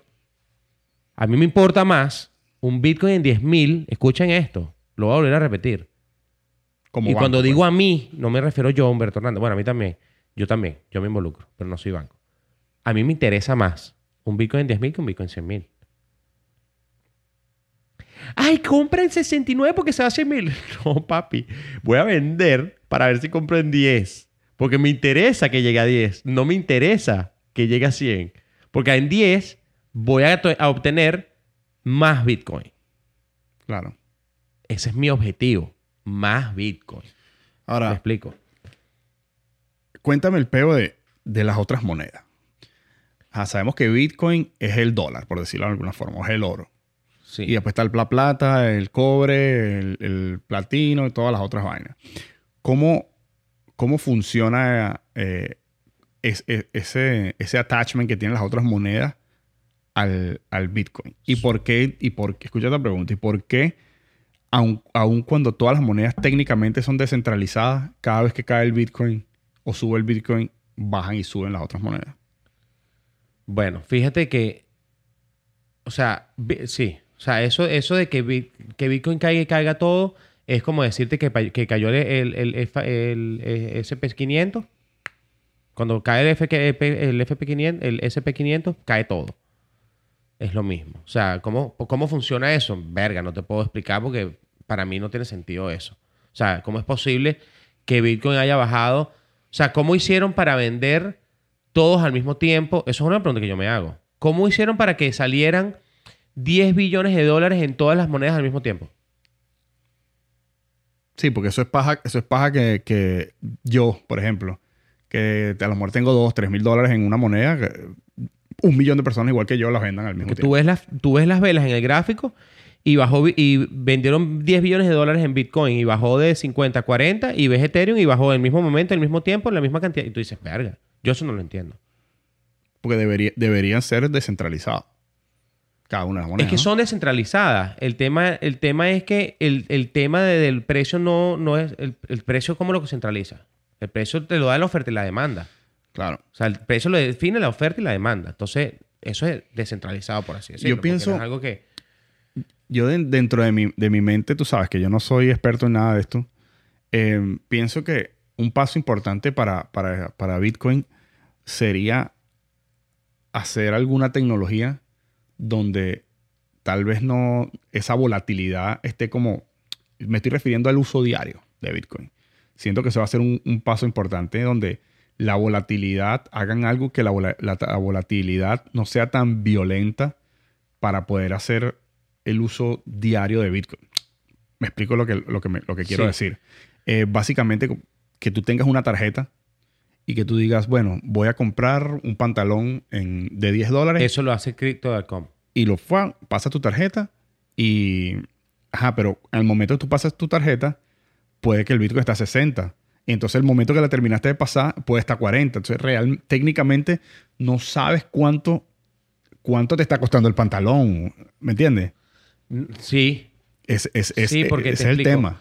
Porque, porque Crypto.com no solamente puedes meter los reales en la broma y te lo puedes transferir rápidamente, sino que ellos te dan acceso a que te saques una tarjeta de débito o tarjetas de crédito, pero va a estar respaldada con lo que tú tengas en criptomonedas. Entonces, tienes que dejar las criptomonedas en, en Crypto.com como respaldo. Entonces, ellos te, los, te hacen un stacking. O sea, que es un stacking, te agarran las criptomonedas, la cantidad que, que tú quieras usar. En- eso es en cuanto a la tarjeta de crédito. En la tarjeta de débito, tienes que tener saldo en la tarjeta, en tu cuenta de Crypto.com, y simplemente tú agarras y pagas con la tarjeta literal en cualquier parte que tú quieras. Una tarjeta de va como si decís una tarjeta de Banco of America, literal. Ahora, una pregunta. por ejemplo, su- el pantalón fue un ejemplo muy vago. Digamos, voy yo y me quiero comprar un Lexus de 69 mil dólares. ¿Ok? Agarro mi tarjeta de crypto.com y voy a pasar la tarjeta, guau. Cualquier persona Por que los vaya a hacer 70.000 eso, dólares. va, primero va a ver cuánto está el mercado. Claro, pero ¿y si en, en- en- ese momento, o de repente, en ese momento bajó juego y te dice, ¡fum! negada. Ahora el, ahora el Bitcoin está en 60, no en 69. No, no, no sé. No, ¿Cómo- no, no sabes cómo funciona? No, no funciona así. No funciona así Pienso porque que- creo que creo que ellos creo que en ese caso ellos te piden tener una moneda estable, como BUSD, por ejemplo, o Tether. Creo, creo que creo que no tengo una tarjeta de crédito todavía con con con Crypto.com. No te puedo decir cómo funciona exactamente porque no la tengo.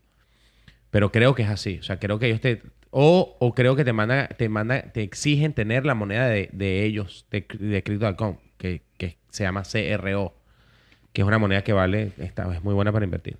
se la recomiendo. Este, porque es un muy buen proyecto. Crypto.com. ¿Cuáles son los proyectos que más te gustan? Muchísimo. Nómbrame los primeros cinco que te vienen a la memoria. Bueno, Bitcoin, obviamente, es el primero. Eh, después me gusta Ethereum. Lo que está pasando con Ethereum es muy interesante. Solana. Y más accesible también. Sol, sí. Solana también por lo que está sucediendo con el tema de los NFTs, que es con el, igual que en Ethereum. Ripple. No, Ripple, tú tienes años diciéndome. A mí me encanta Ripple. Me encanta. Y Ripple, me encanta ese proyecto. Y aunque a mucha gente no le gusta, ¿no? Pero a mí me encanta porque es el único que está haciendo, que está tratando de hacer las alianzas con los, con los bancos. O entidades bancarias. Y entonces, obviamente, no me interesa eso. Me interesa que si logra eso, chao. Se va a disparar. Por eso me gusta el Ripple, ¿no? O sea, en realidad. Este.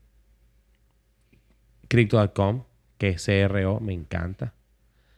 Hay una moneda que viene que se llama Soundbox, que es un juego que va a salir en el metaverso, que es donde compran las lands, donde están esta gente. Ese es lo que están hablando del... del, um, ¿Cómo se llama esto? De el real estate digital.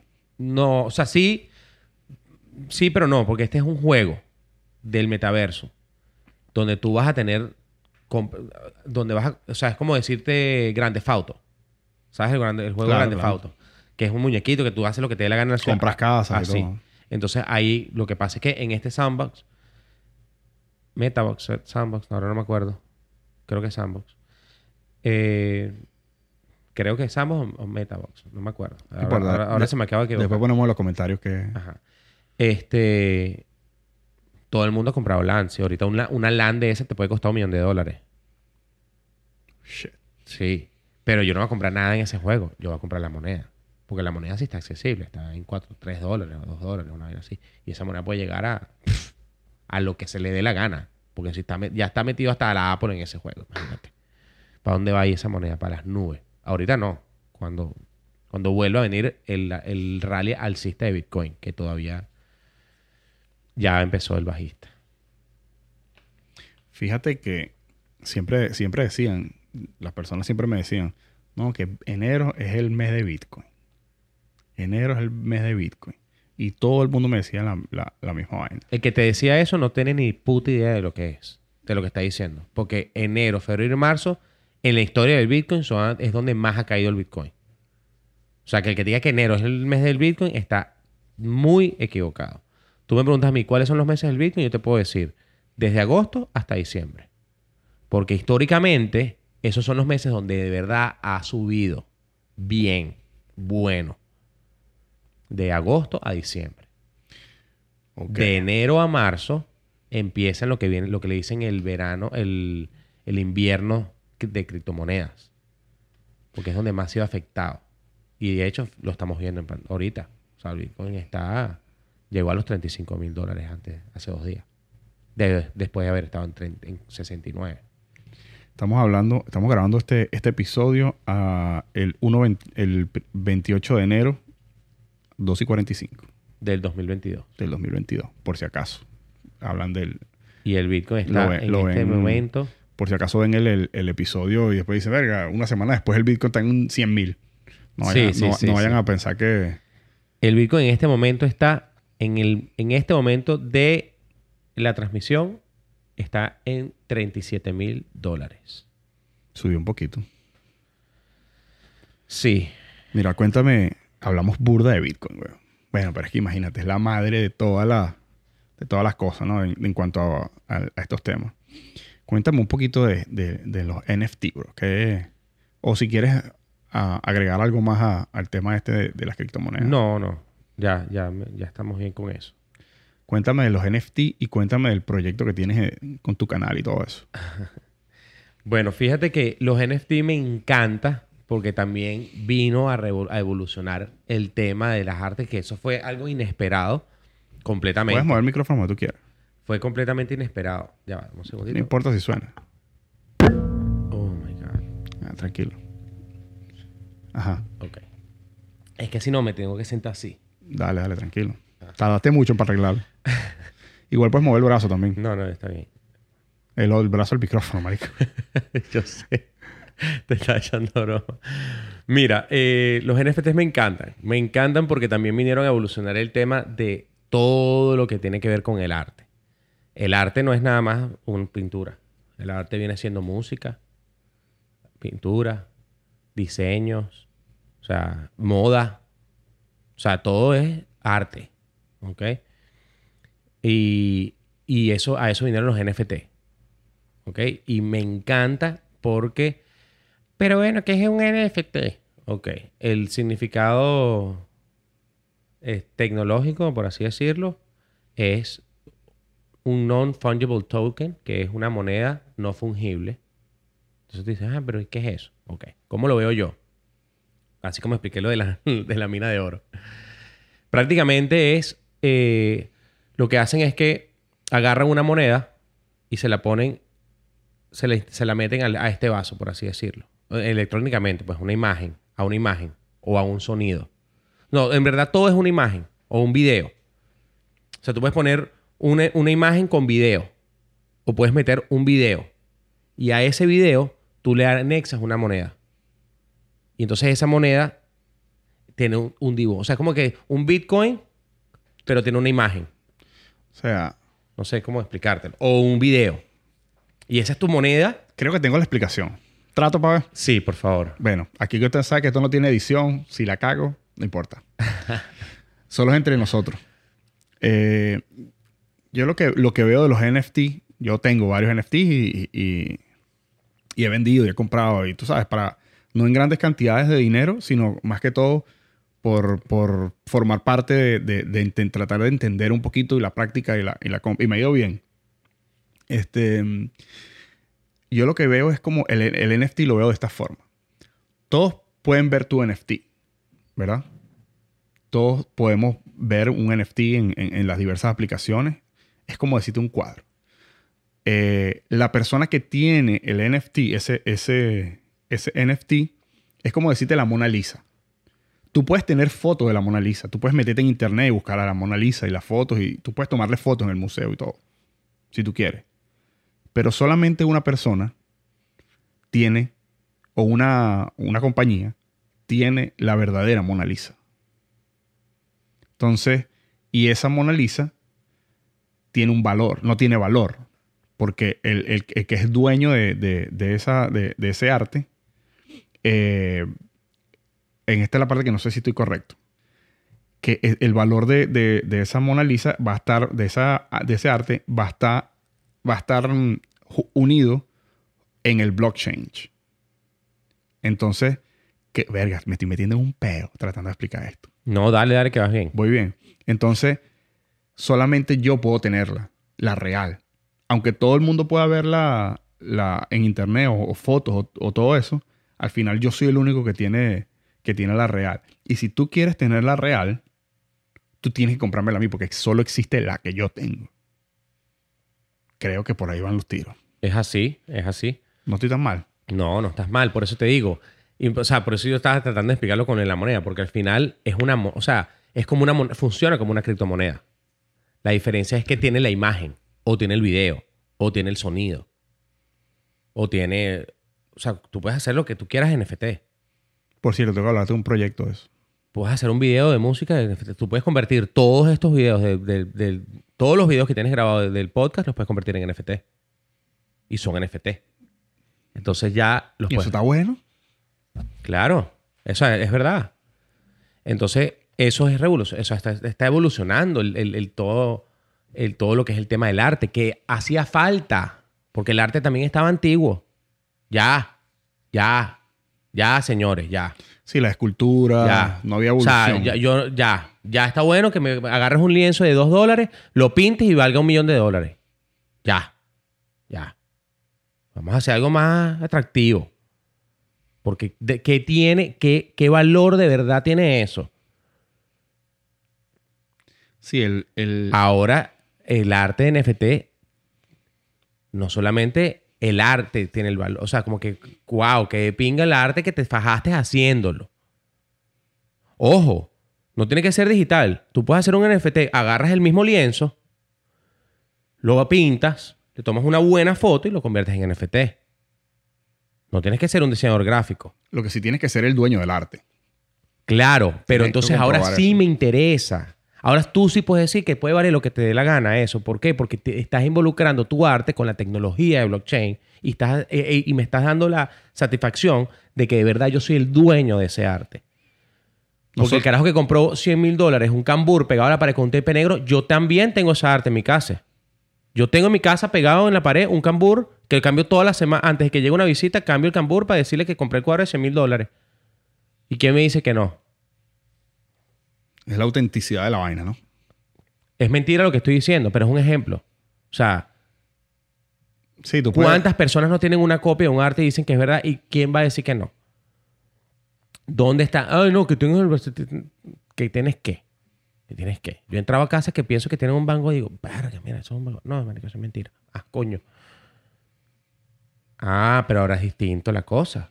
Ahora es un NFT. Tiene una tecnología atrás. Si eres de verdad el dueño. Aquí está. Mira. Soy el dueño de verdad. Claro, tiene, tiene, y, y es algo que es in- eh, no se puede hackear. porque No está- se puede está- hackear. Está unido, está unido A la blockchain. Y cuéntame, cuéntame sobre, sobre cuáles son las principales monedas. No, no sé cómo se trabaja esto, por eso te, te voy a hacer esa pregunta. ¿Cuáles son las principales monedas que están eh, haciendo el, el- el respaldo de los, NF de los NFT? Ok. Si es que existen Hay algunas. varios ya, hay muchos, hay muchos. De hecho, no te puedo decir todos porque no, cada vez hay más. Pero te puedo decir que está Ethereum. Los más confiables son Ethereum, Binance, que lo hizo la página de Binance, o sea, los dueños de Binance, que es el Binance Smart Chain. ¿Ok? Está Ethereum, Binance, Solana, Polygon, eh, Y ya. Eso, o sea, y ya de los más confiables, pues, de los, de los más fuertes, por así decirlo. De los, el pionero creo que fue Ethereum. Ethereum. Ethereum. Ahora, em, Pero los más, son los más caros. ¿Dónde ves los más caros? El Sí, arte, claro. eh, los NFTs de, de la red de Ethereum son los más caros. Y tú para, y tú para, bueno, hoy en día puedes comprar a través de, de, de Coinbase, pero no, me- que, ojo, no sabía. Me di cuenta hace poco que podías comprar NFTs desde Coinbase. Eso me pareció chévere. Eso dije, coño, por lo menos, chévere, que, que bueno que puedas usar eso. Pero no, ábranse Metamask. Es otra página, otra, plata- otra plataforma para comprar NFT. Ahora, Metamask. em, te iba a preguntar eso. ¿Cuáles son las principales em, aplicaciones que tú recomiendas para, pues yo sé que Metamask es es una de esas, está OpenSea, tienes que linkearlos para poder comprar con la cartera y toda la cosa. Explícanos un poquito más cuáles son la- la- las principales que tú recomiendas. Bueno, antes de comenzar a decir esto, quiero invitarlos, como él me estaba preguntando del proyecto que estoy trabajando ahorita, en, en Twitch, la plataforma Twitch, que es como decir YouTube, pero es nada más de en vivos, me abrí un canal que se llama Beto Crypto. Así mismo, te bajas Twitch en tu teléfono o en tu computadora y el canal se llama Beto Crypto, en el cual lo que hago es hablar por cuatro horas durante el día desde las 7 aproximadamente, 7, 7 y media hasta las 11 o hasta que se vaya la última persona a responder absolutamente todas las preguntas que quieran.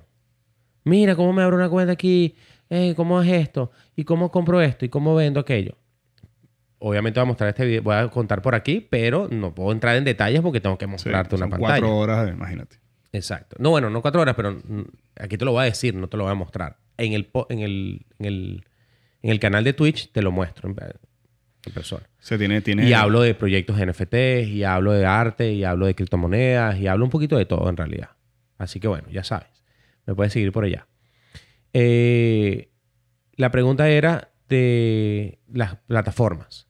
Ok, la que se está utilizando ahorita muchísimo es la de Metamask. Ahora, la de Metamask, tienen que entender que cada, que tienes que saber de qué network es el NFT que quieres comprar. Es decir, si es de Ethereum, si es de Solana, si es de Binance, si es... ¿Por qué? Porque para tú comprar entonces ese NFT tienes que tener la moneda en esa red. ¿Ok? No puedes comprar un, un NFT con Bitcoin, porque Bitcoin no tiene NFTs. prácticamente, eh, si estás en Europa y quieres comprar un cuadro, necesitas tener la moneda de ese país para poder comprar ese Exacto. cuadro, Ah, por así decirlo. por así decirlo. Por así decirlo. Correcto. Entonces, hay que saber. Entonces, en Metamask, que es una plataforma que de verdad está, está muy buena, eh, tienes para tener la red de Ethereum y de Binance.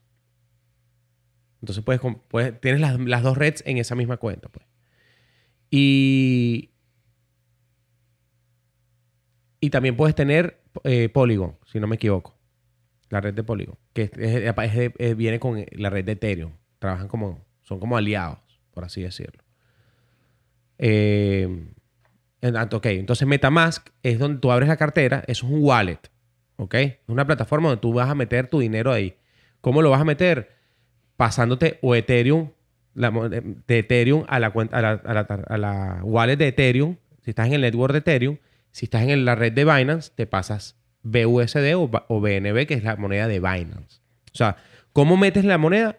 Con la, con la moneda de network. Si es en la, la la red de Ethereum, metes, pasas Ethereum. O sea, tienes que comprar Ethereum para pasar Ethereum para allá. Si está en la red de Binance, tienes que comprar Binance Coin para meterte en la Binance Smart Chain. Y si es Polygon, Polygon. Y así sucesivamente. Si es Solana, Solana. O sea, no, no pueden meter, no pueden mandar Bitcoin para allá. Porque no. No, no es compatible. O y Ripple. No, no es así.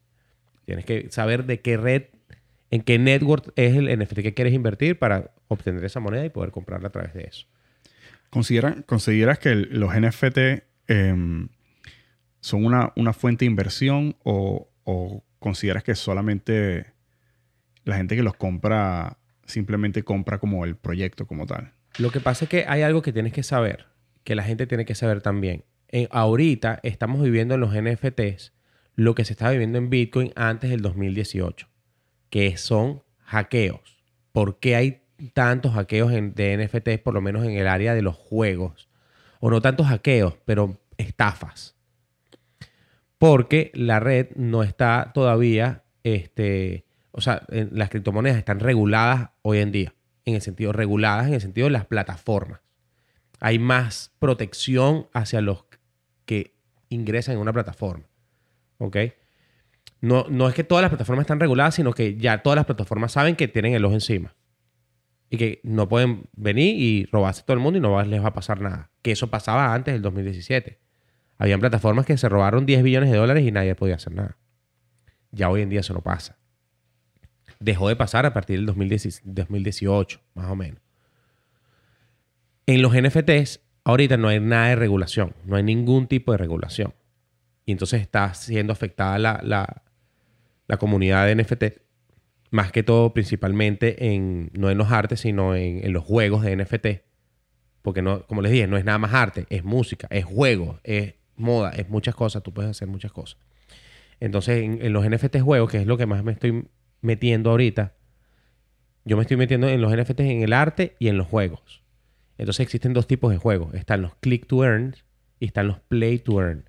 Los click to earn son prácticamente juegos donde tú compras artes en, la- en el juego, compras artes y, y los pones, o sea, se dice mintear, por así decirlo, minteas el arte y los pones a atacar a otra, otra carta, por así decirlo, pero es puros clics.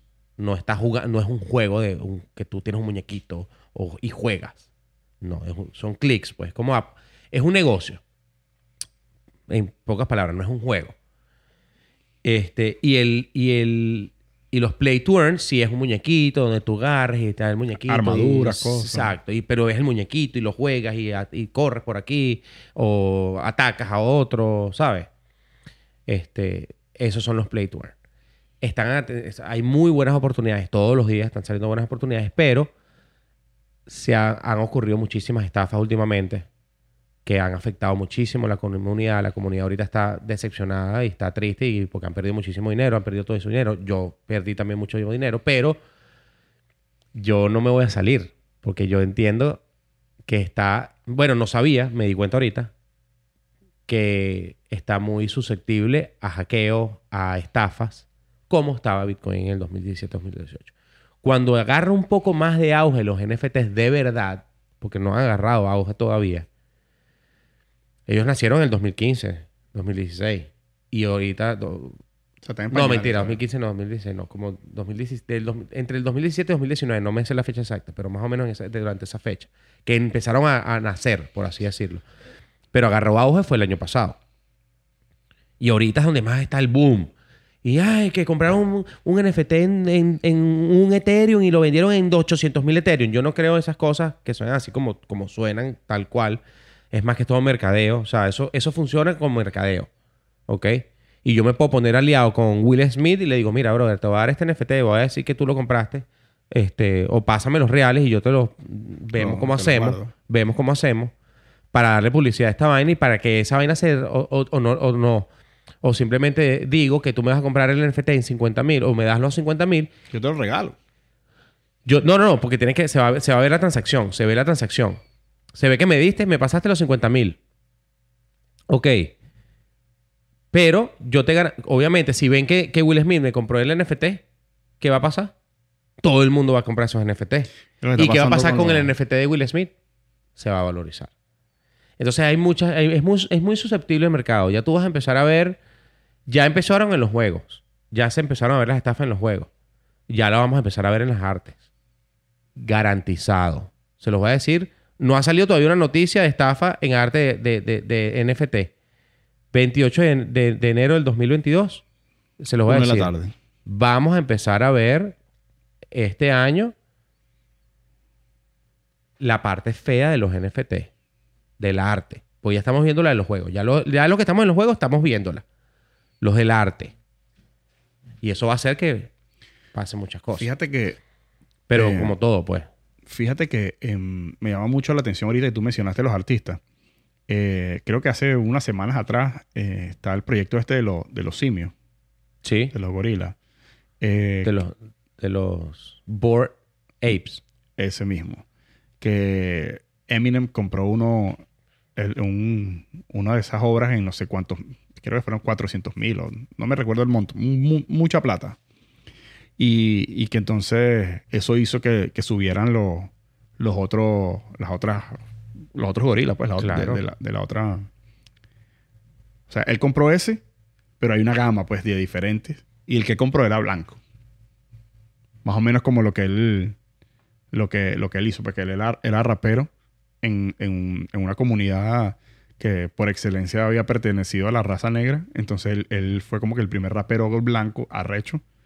Entonces como que este era el, pri- el primer mono, primer gorila blanco y vaina. Entonces lo compró él. Y esa vaina hizo que el proyecto se fuera para las nubes. Sí, sí, sí. Eso se pasa, pero entonces por eso te digo que la pregunta es, la pregunta que yo me hago, y por eso hace que yo, epa, ten cuidado. ¿Tú crees que Eminem se sentó un día en su computadora y dijo, déjame ver dónde gasto 800 mil dólares?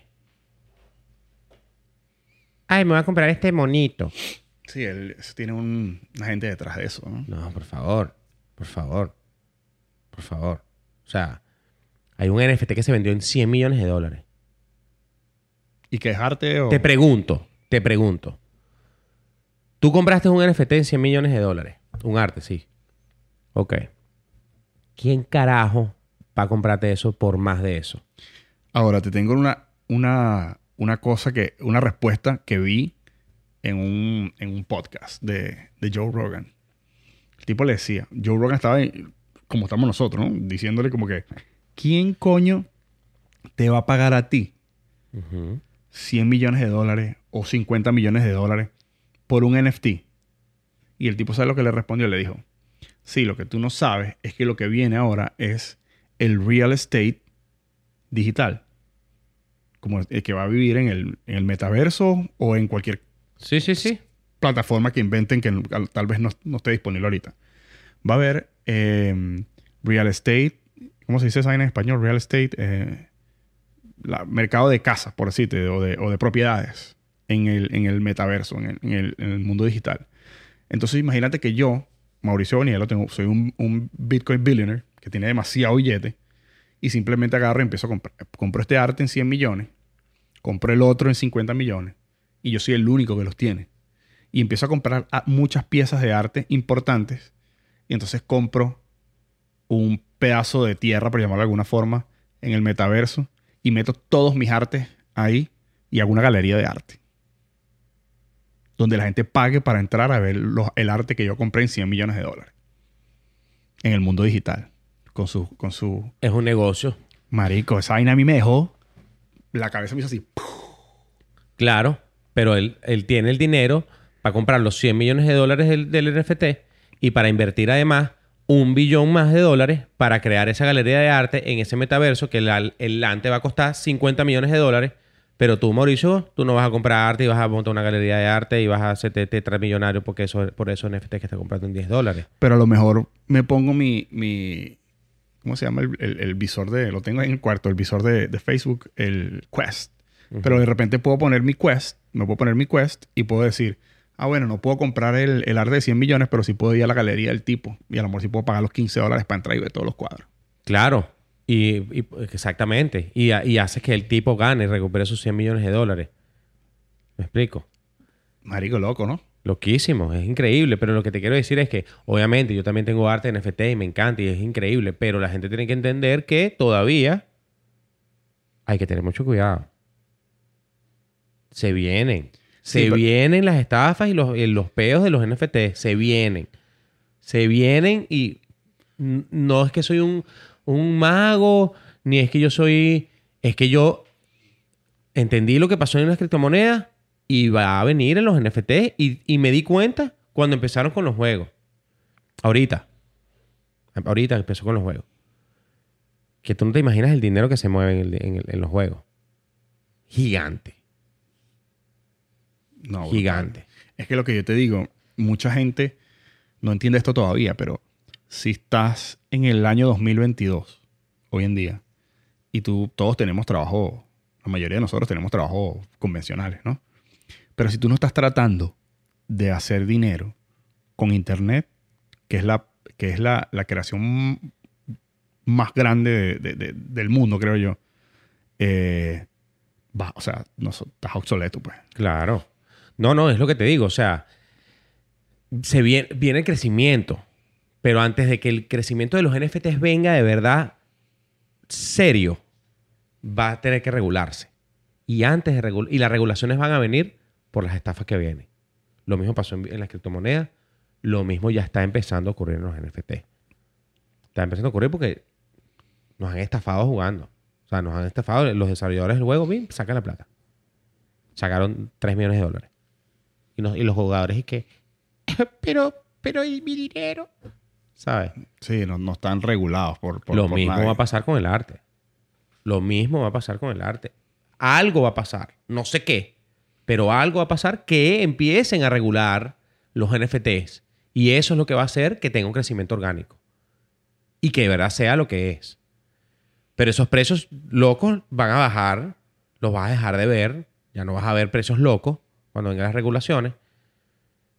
Entonces, Sí, mucha pues todo- gente, todo se hace toda esa gente, toda esa gente que está comprando esos, esos, esos NFTs a 800 millones de dólares, a mil millones de dólares, a un millón de dólares, se van a dar un coñazo. ¿Por qué? Porque al venir los primeros hackeos del arte de NFT o lo que sea que suceda en el arte de los NFT, lo que sea que suceda, bien sea por plataforma, bien sea por los creadores de los, de los artes, bien sea por lo que sea, que pase algo, que la gente pierda la confianza de los NFT, Todo cae. por supuesto. Y para que esa moneda vuelva, para que ese cuadro a alguien le interese comprártelo por más. ¿Me explico? O sea, sí, compraste un cuadro de mil millones de dólares y me interesa. Si no hay nadie que te lo quiera Y comprar. entonces, y entonces. ¿Tú sabes cuánto falta para que ese tipo haga esa galería de arte y no sé qué y empiece a monetizar y que de verdad recupere esos reales? Porque para que se metan las personas a la galería, en el metaverso, en no sé qué, eso es dinero más tras dinero, más tras dinero, más tras dinero, más tras dinero, más tras dinero para llegar ahí. Por lo menos 5 o 10 años. Entonces tú vas a comprar un arte que vas a verle... De un- un- eres un viejo y eres un- vas a comprar un arte de 100 millones, de mil millones de dólares para verlo en fruto en 10 años. Verga. Compras Bitcoin. Marico, pero ahora. Ya va. Ahora yo te digo una vaina. Piénsalo de esta forma. Tengo el, te estoy viendo hacia abajo porque tengo el teléfono en la mano. Ponte tú que ese tipo gaste 300. no, más. 400 millones haciendo esa vaina. En 10 años. Ponte tú que, que tarde eso. Que no creo. Pero, pero suponte. Sí, Son 400 va a ser millones. entre 5 y 10 años seguro. Son 400 millones de dólares. Y tú divides esa vaina entre 15 dólares que puede costar una entrada para entrar a una galería de esa. Él, él lo que necesita es 26.66 millones de personas que entren a esa galería, güey. Ahora te pregunto, ¿cuántas galerías, cuántas personas entran al, al- Obviamente es algo totalmente diferente. No Porque- hay. porque no hay 26 millones de personas Oh. invertidas en los NFT ahorita. No, no, claro que no. Claro que no, pero suponte que esto llegue a su punto, o sea, que esto llegue a su punto no máximo, que llegue a un punto importante. 26 personas, 26 millones de personas no es nada, marico. 26 millones de personas no es nada. Nada. Si tú te pones a ver qué es el mundo entero, o sea, hay, hay carajitas que bailan en, en- en TikTok, weón, y tienen Sí, más de... yo, y yo tienen- no voy a ir para esa galería. y tienen yo no voy a pagar esos 15 dólares. Pero supo- dije 15 por decir cualquier cosa. Hay carajitas en, en TikTok, weón, que bailan y tienen más de 26 millones de seguidores. Sí, sí, sí, sí, sí. ¿Me entiendes? O sea, si lo ves, depende de dónde, de dónde te pares. weón. O sea, Sí, yo sí, hoy no pagaría 15 dólares para entrar a una galería, ni de mierda. Pero en, en 3, 4 años, cuando ya... O sea, brother, yo, yo desde que compré el, el- el Quest el de, de- Facebook, de verdad no lo he usado demasiado porque para, para mí eh, jugar juegos de video es algo relajante. O sea, a mí me gusta jugar en mi sofá con mis headphones, pa, pa, pa, pa, tranquilo. He jugado, ¿sabes? El- es un movimiento, o sea, tienes que moverte, pues. O sea, jugado, jugué un, un juego de, de boxeo, ¿no? Que me tiré cuatro peleas en total, 15 rounds y quedé mamado. Destruido. Pero ganaste o te coñetaron. No, no, me ganaron. Entonces, me ganaron al final, me ganaron. El, el- el último tipo me ganó, me dio una pela. Pero, Pero, ¿cómo, o sea, ¿cómo, ¿cómo decides cómo te pegas si no te duelen los golpes? no, o sea, te dio una pela porque perdiste, pues. O sea, te noquearon, pues. Técnicamente te perdiste, te noquearon. Si Pero te ¿cómo noquearon te- porque te dieron tus coñazos. Tú no sientes los coñazos, pero Por eso. te está, está siempre, ¿sabes? Tienes que mo- mover la cabeza para que el tipo no te dé, tienes que echarte para atrás, para adelante. Entonces te vas, va- vas boxeando con él ahí, pam, pam, pam, pam. Y me tiré como 12 o 14 rounds. Al otro día me dolía todo. Todo el cuerpo me dolía. Te dolían los coñazos que te dieron. No, lo que, lo que me dolía era que, marico, acuérdate una vaina. Yo que hice artes marciales y toda esa vaina. Un, un golpe, aunque lo pegues o no lo pegues, te mame lo mismo. Si tú estás haciendo lo que llaman sombra, Sí, sí, sí. que tú estás ahí, tú sabes, lanzando los golpes al aire, esa vaina te cansa lo mismo que si se los pegas a alguien. Claro. To- igualito, ¿sabes? Si lo están lanzando con todo. Claro. Es y, que el- cuando y el juego te, y el juego se da cuenta qué tan rápido estás moviendo la mano. Si tú le tienes un gancho y estás moviendo la mano con suficiente velocidad, lo noqueas para la verga. Si, ¿Ah, lo, sí? si lo pesca, si lo pesca donde es, lo noqueas. Y si le estás dando así suavecito, tú sabes, jab, el tipo pum, pum, coge, coge los jab y normal. Pero si le, si le tiras un recto y lo lanzas con power y se lo pega, lo noquea. Y es lo mismo contigo. Lo mismito contigo. Entonces, de ahí, o sea, el gimnasio, tienes que entrenar, tienes que meterte en la, O sea, no es solamente la, la- la- pelea. Entre peleas tienes que entrenar. Entonces estás ahí haciendo sombra, te ponen el muñeco y tienes que darle los golpes al muñeco, tienes que moverte con, con, con el speedback, tienes que hacer las cosas. Marico, es una experiencia loca. Entonces, cuando te sales del juego, llegas a tu sala. Así, mi apartamento. Igualito. Con un televisor, con, con todo. Entonces, lo que dicen es que vas a poder, no sé si todavía se puede, vas a poder tener los NFT que tú compres en tu apartamento. Y vas a poder invitar a las personas en, Del juego, Del, en tu met- apartamento del, del meta- juego. del metaverso. Eso ya sí se puede hacer a, a tu casa. Y que tengas todos, todos tus NFTs ahí, tus cuadros, tus esculturas, todas tus cosas. Y que la gente pueda ir a verlas, weón. Y entonces voy más allá. Hay aplicaciones donde puedes trabajar en el, en el, en- dentro de ese metaverso, weón. Y puedes escribir, increíble, weón. Puedes escribir en la pizarra, normal, como si estuvieras escribiendo en la pizarra, con tu vaina que tienes en la mano, y las otras personas están ahí, weón. Y a lo mejor uno está en Hawái, el otro está en Pekín, el otro está en otros lados, y todos están sentados en la oficina de, de realidad virtual, weón. Y te están escuchando, te están viendo, y están viendo lo que tú estás haciendo, weón. Claro, pero tú puedes estar en Pekín o tú puedes estar en Hawái, pero estás nueve horas metido con unos lentes pegados a los ojos. Claro, tienes que tener los lentes puestos. Ajá. Pero que, Y, vas a, y no te vas a cansar. Pero que Vas a terminar cansado, igualito. igualito te cansa. Por eso. Igualito te cansa, pero lo arrecho es... Es lo mismo, solo que te trajeron a la oficina a tu casa Exacto, prácticamente exacto. y te mandan a parate. No es que vas a estar sentado tranquilo, no, no, tienes que No, pararte bueno. y vas a mostrar la vaina. Sí, me imagino. Bueno, no sé, no sé cómo, cómo funciona eso, pero si a mí me ponen a escoger, lo digo porque mi esposa trabaja desde la casa. Pero no es lo mismo. Porque tu esposo trabaja en la casa sentada y no, y no tiene nada encima y no, está, y no está parada y está trabajando sentada así. Puede ir al baño sin ningún problema y entrar otra vez y seguir trabajando Bueno, pero- tranquilo. Puede pararse a hacerse un café, no sé qué. Cuando tú te pongas esos, esos, esos lentes y estés en, un- en la oficina de trabajo, es como si estuvieras allá en realidad. Claro, pero por lo menos en la... y me imagino que vas a tener... y- y esto es una locura porque tú no ves a la gente... Yo he visto los videos de eso que la gente se pega contra el televisor. Que no es mentira. No, sí, claro, pero Eso es verdad. marico, tienes que ser burro de pendejo para que te Ajá, pase. pero entonces te pregunto, si vas, a si vas a estar en la oficina, ¿a dónde vas a caminar? Ah, vas a tener las No, caminadoras esas que tienes ahí. Cuando no, cuando para caminar simplemente mueves las manos y mueves los pies. Y el muñeco adelantando. En el apartamento. Y, y si, o sea, tú volteas hacia un lado y mueves las manos como si estuvieras caminando así, tal cual como estoy haciendo ahorita. Verga, el bicho, no me el parece bicho se nada- mueve. A mí, a mí no me parece atractivo. A mí que me encanta lo innovador y lo... ex- a mí eso no me parece nada atractivo. A mí, Nada. a mí me parece tan, tan arrecho que en vez, de, en vez de, por ejemplo, estar en una pantalla de, un- de un- de una computadora, o sea, es como más invasivo. O sea, nos metemos todos en la oficina a tener Matrix. Matrix. ¿Es total. Matrix? Te metes ahí en, en, en, en, la ofi- en tu oficina, haces todas tus vainas. Obviamente no vas a tener los ocho- las ocho horas, los lentes puestos, como tú dijiste. Pero coño, de repente, para las, para las reuniones, te pones tus lentes, listo, hace- haces tu, tu reunión, te quitas tus lentes, lo que sea, y ya vuelves otra vez al, a tu computadora a seguir los tasks pues, que, hace. Yo te digo, si yo pudiera cambiar, lo que pasa es que yo soy más casero que un dulce lechosa. O sea, si yo pudiera cambiar mi trabajo por el de mi esposa, marico, lo haría. pues. No tengo las credenciales para hacer... ni yo tengo las credenciales para hacer el trabajo que ella hace, ni ella tiene las credenciales para hacer el trabajo que yo hago.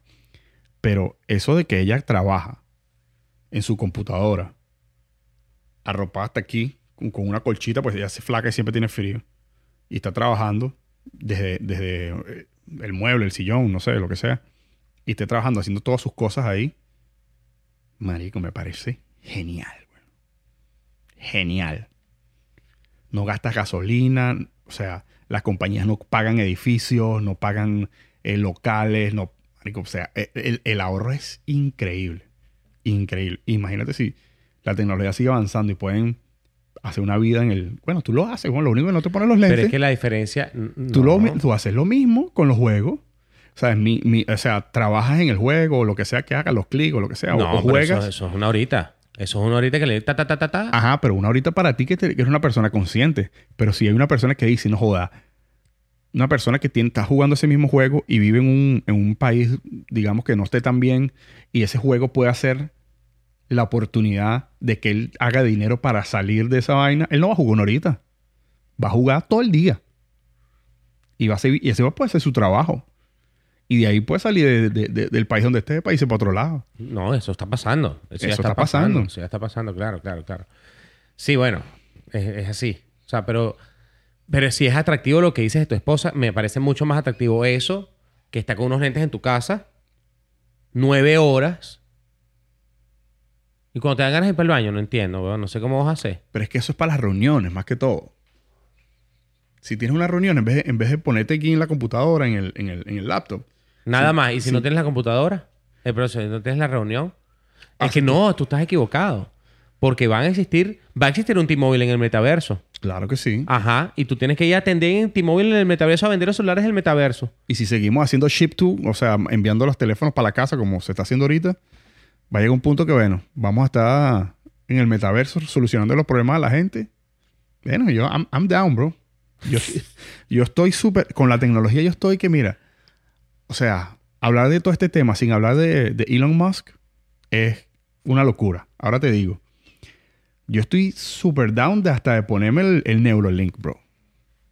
No importa. Imagínate que te puedas quitar el teléfono encima, que te puedas quitar lo- lo- los audífonos encima, que puedas eh, grabar todo lo que estás haciendo Claro. dentro de tu cerebro, escuchar música, la radio, todo sin tener algún eh, equipo fuera de lo que tienes en la cabeza.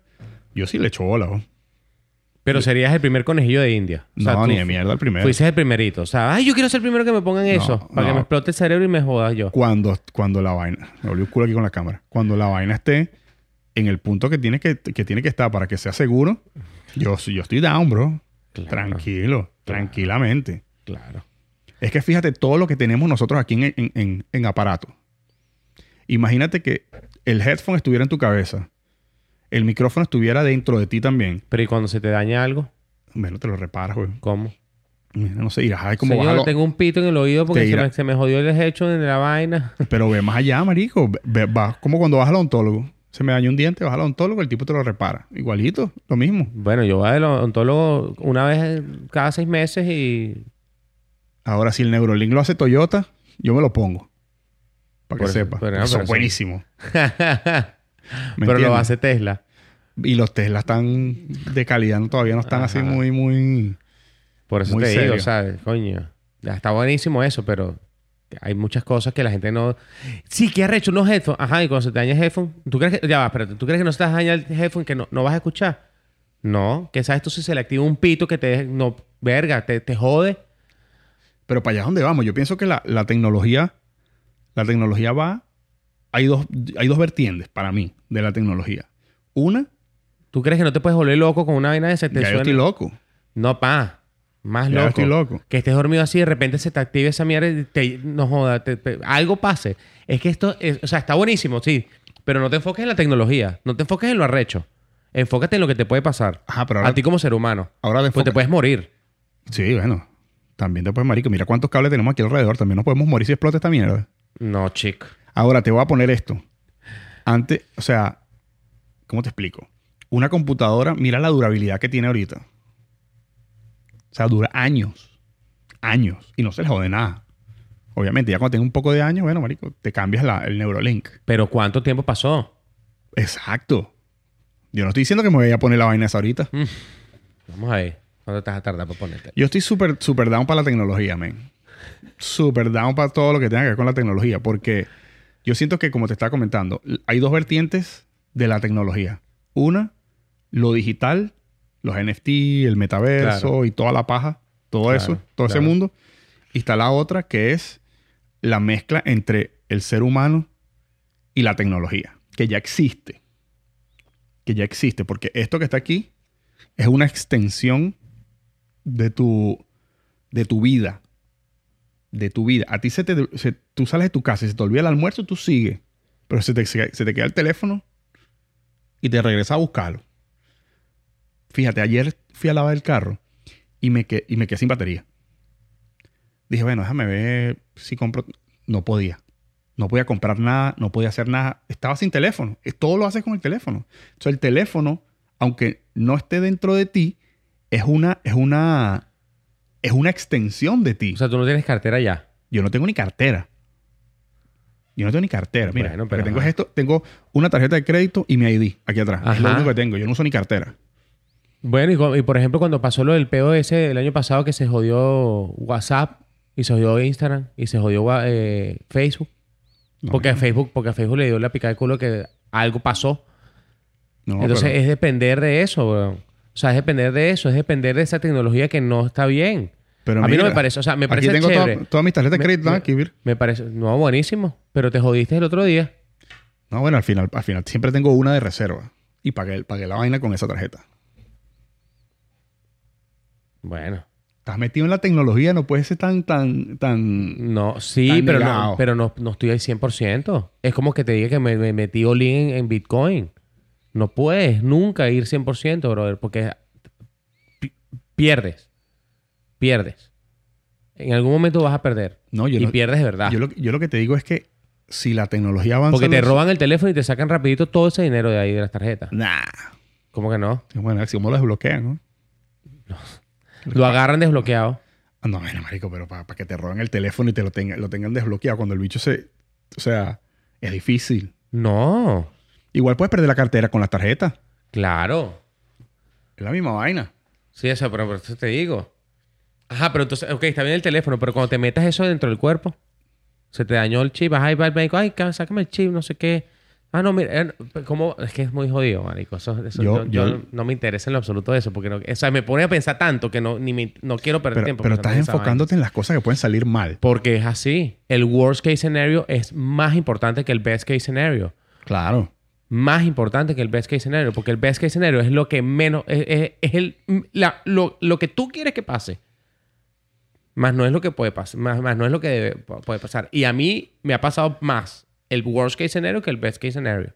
Te digo, por ejemplo, en mi caso, que yo estoy super down de ponerme un Neurolink. Yo no estoy diciendo que me lo voy a poner en cinco años. Obviamente no. Pero ya cuando, como cuando haya una serie de, de- de pasos ya donde ellos Lo, van hayan- a- lo sacan en un, lo sacan en un año y le hacen el mercadeo que le tienen que hacer y te lo vas a poner.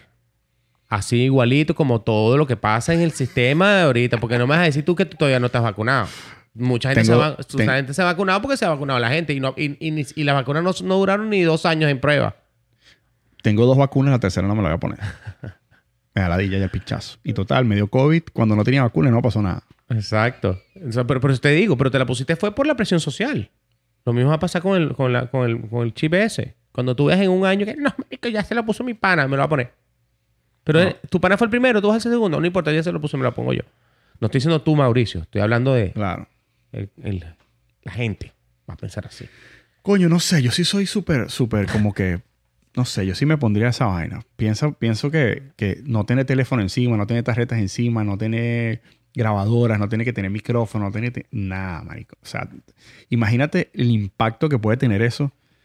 Que tú, tú por ejemplo, yo que trabajo en, en- en retail, en tiendas, imagínate que la compañía no tenga que tener cámaras de seguridad porque tú estás grabando, tus ojos están grabando todo lo que, lo que está pasando.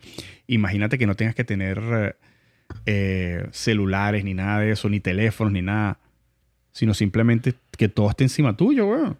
Marico, genial, güey. A mí me parece increíble. Yo no sé cómo funciona, va a funcionar eso en Yo tampoco tengo ni idea, pero Y, ajá, y el Bluetooth. Entonces, ¿qué? Te vas a pasar todo por... Mauricio, quiero ver tus cámaras. Quiero ver todo lo que tuviste durante la tienda. Pásamelo por Bluetooth. Ya lo recibí, ya lo vi. No creo. No creo que eso sea así. pero Robots, pues. Nos vamos a convertir en robots. es que ese- esa es una de las partes de, de la evolución humana que yo considero que va- puede suceder. Estamos hablando paja aquí. No vas a 100%. estar vivo. Yo sí creo. No vas a estar vivo. Es más, te lo, te lo pongo así. Yo creo que la primera persona que va a vivir 200 años ya nació. Así te la dejo. Puede ser. Puede ser, pero no significa que tú la vayas a ver. Pero si ya nació yo, pues, o sea, No, porque no va, porque lo normal son 80 años. Y si ya nació y el año pasado y tiene un año, tú no vas a vivir. ¿Cuántos años vivir tú? ¿120? no, no, a lo mejor no digo que, Ah. bueno, pero voy a compartir el mundo con esa persona. Vamos a estar al mismo tiempo vivos. De, de todas estas... Ya lo estás compartiendo. Exacto. Ya lo estás compartiendo. De todas estas tecnologías locas que tú has escuchado, ¿cuál es la que más te da No, pero ya nos estamos yendo por otros lados. ¿Qué pasó? El, el tema es la criptomoneda y los NFT y yo me tengo que ir. Bueno, vamos a volver a, lo- a- a los NFT, porque ya tenemos mucha pa- mucho, mucho rato ya hablando paja. ¿Qué tiempo vamos? Vamos por cerca de dos horas. O dos horas. Hablando. Sí, sí, pero no. Bueno, no, es que, es que ya me imagino, no me acuerdo de lo que me quedé con los NFT, pero sí, bro. Eh, Ah, con lo del arte, la galería y que la gente se va a meter y se va a no sé qué. Este. Es el- exactamente, o sea, nos desviamos del tema en realidad porque es a eso es a lo que vamos. Y los NFT es lo que va a funcionar en ese metaverso que él estaba hablando, en realidad. Este, los dueños de los lands van a ser los dueños que va a abrir la tienda donde la gente vaya a comprar la ropa, donde vaya a comprar el teléfono en el metaverso. En realidad no, no fue que nos desviamos del tema, sino que nos extendimos en el tema. Pero es ahí donde que vamos. estuvo sabroso que no estábamos de acuerdo. No, no, no, no. O sea, bueno, no es que no estamos de acuerdo. Es que yo no me voy a poner esa vaina y tú te la vas a poner. yo porque veo el, el worst case scenario y tú porque ves el best case scenario. Bueno, pero por ahí va la vaina. si yo veo el best case scenario, me voy a lanzar también el chip.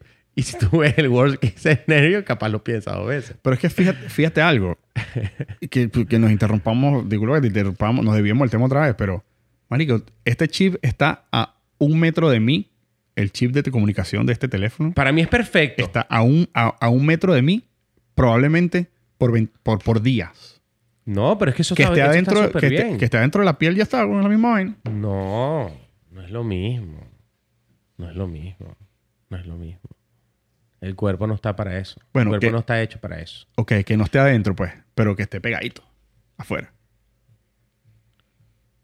Pero es que yo lo que no quiero, lo que yo lo que no entiendo es que tú dices que tú, que tú tengas los headphones, que tú tengas, que tú puedas ver, o sea, Que, ¿qué todo tu, que todos tus sentidos o sea, estén- ¿cómo, va, ¿cómo tú vas a guardar? ¿Cómo tú vas a guardar lo que yo estoy viendo ahorita en algo? Bueno, eh, no tengo la respuesta, pues no soy científico, pero eso no va a creo su- que eso pase. Eso va a suceder. No creo. Marico, hay cámaras que son de este. Ahora, hay si te- cámaras que si son te- de este si- tamaño. Yo sí te Pero- creo, yo sí te creo que las personas que perdieron un ojo se pongan un ojo de mentira y ese ojo de mentira sí. O te pongas un lente de contacto. Pero eso de que tú te metas algo en la piel y lo que tú estás viendo, No, claro, todo eso, eso- todo eso tiene unos problemas que hay que resolver primero. un lente de contacto sí te lo creo. Un, un, un- una, un, un- no sé, ahí sí ya no sé. Pero, pero coño, que te metan un chip donde te dejes el control de todo eso es, es- es- es como que no tiene sentido. O sea, no hay manera. Lo que está feo es que te hackeen el cerebro.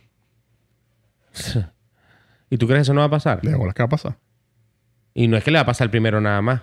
Le va a pasar al primero y le puede pasar al penúltimo. Claro. Volviendo a los NFT y, a la y dejándonos ya del- de, la locura esta. Cualquier persona puede hacer un NFT. Sí. ¿Qué necesitas para hacer un NFT? 10 minutos de tu tiempo. Literal. Yo estoy en un chat de unos amigos en WhatsApp donde tenemos una foto muy cómica de un amigo de nosotros y dijeron que voy a, si eso fuera un NFT lo comprara. Y yo agarré la imagen, tuc, tuc, tuc, me fui para OpenSea, abrí mi cartera, creé la imagen, crear NFT y mandé la imagen literal en menos de 10 minutos. Y es un NFT. Mierda, ahí me dejaste loco. 10 minutos. Yo mismo en el teléfono, no me fui a la computadora. ¿Y, qué, me- ¿Y qué hace? ¿Le mandas un link donde puede comprarlo? O algo así. Le mandé el link de OpenSea y le aparece la... Mierda. Marico, fui yo. Yo no soy artista. Yo simplemente agarré la foto, me fui para OpenSea, desde el teléfono me metí, OpenSea.com, ta, ta, ta, ta. Crear, crear NFT, pongo una seleccionar imagen, ta, ta, ta. ¿En qué regla quieres Ethereum? ¿Cuánto quieres que cueste? Tanto, ta, ta, ta, ta. Ok, crear, tú, ya. NFT. Literal. Mierda. me dejaste así. Y mis panas, no, porque mis panas no estaban como tú, o sea, no tienen ni idea cómo se crea un NFT. No tienen ni idea. O sea, ellos piensan que tienes que ser un diseñador gráfico, este, programador y ingeniero de la blockchain. No, ellos pensaban así. Y yo agarré, ta, ta, ta, o sea, lo hice para demostrarles lo Que sí se fácil puede. es. Claro. Y los bichos y que hilarious, dijeron. Marico, Mira. te pasaste. Algo que no vamos a hablar, algo que no vamos a hablar en, el- en este, en este episodio es que tengo un proyecto de NFTs que quiero compartir contigo una idea Ok, para estén atentos, las personas que nos están viendo, buenísimo. para, para ver qué opinas. Es probable que me digas, verga, marico, estás loco, deja esa vaina así. O digas, mierda, qué vaina tan arrecha. Mira, Sí va, hermano, Sí va, sí va. ya tenemos hablando Mira. dos horas y pico. Aquí está. Les voy a mostrar rapidito la, la imagen. Se, se verá, si yo hago así se ve. Acércate un pelo más. Sí, ahí estamos. Ok, esa es la tarjeta de un amigo de nosotros que la- en un día echando broma se la pusimos. Había- la había perdido y se la pusimos así como que Pero le tapaste los números, ¿no? no se ven.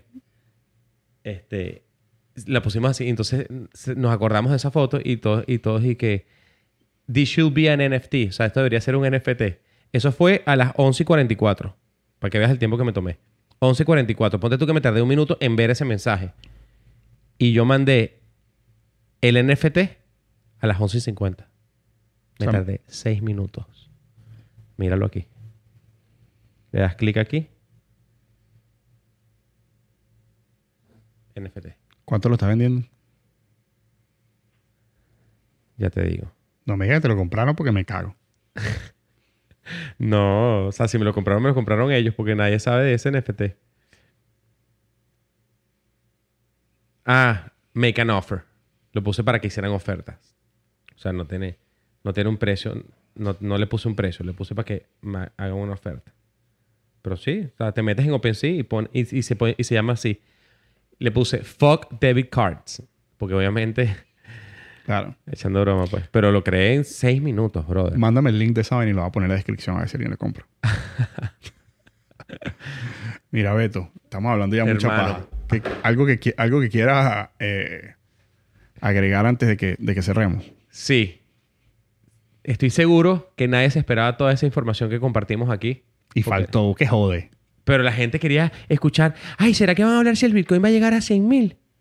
Eso no es el tema importante. Lo importante es lo que se habló aquí, señores. Y yo estoy seguro que ustedes que estuvieron presentes escuchando no sabían muchas de las cosas que acabamos de compartir.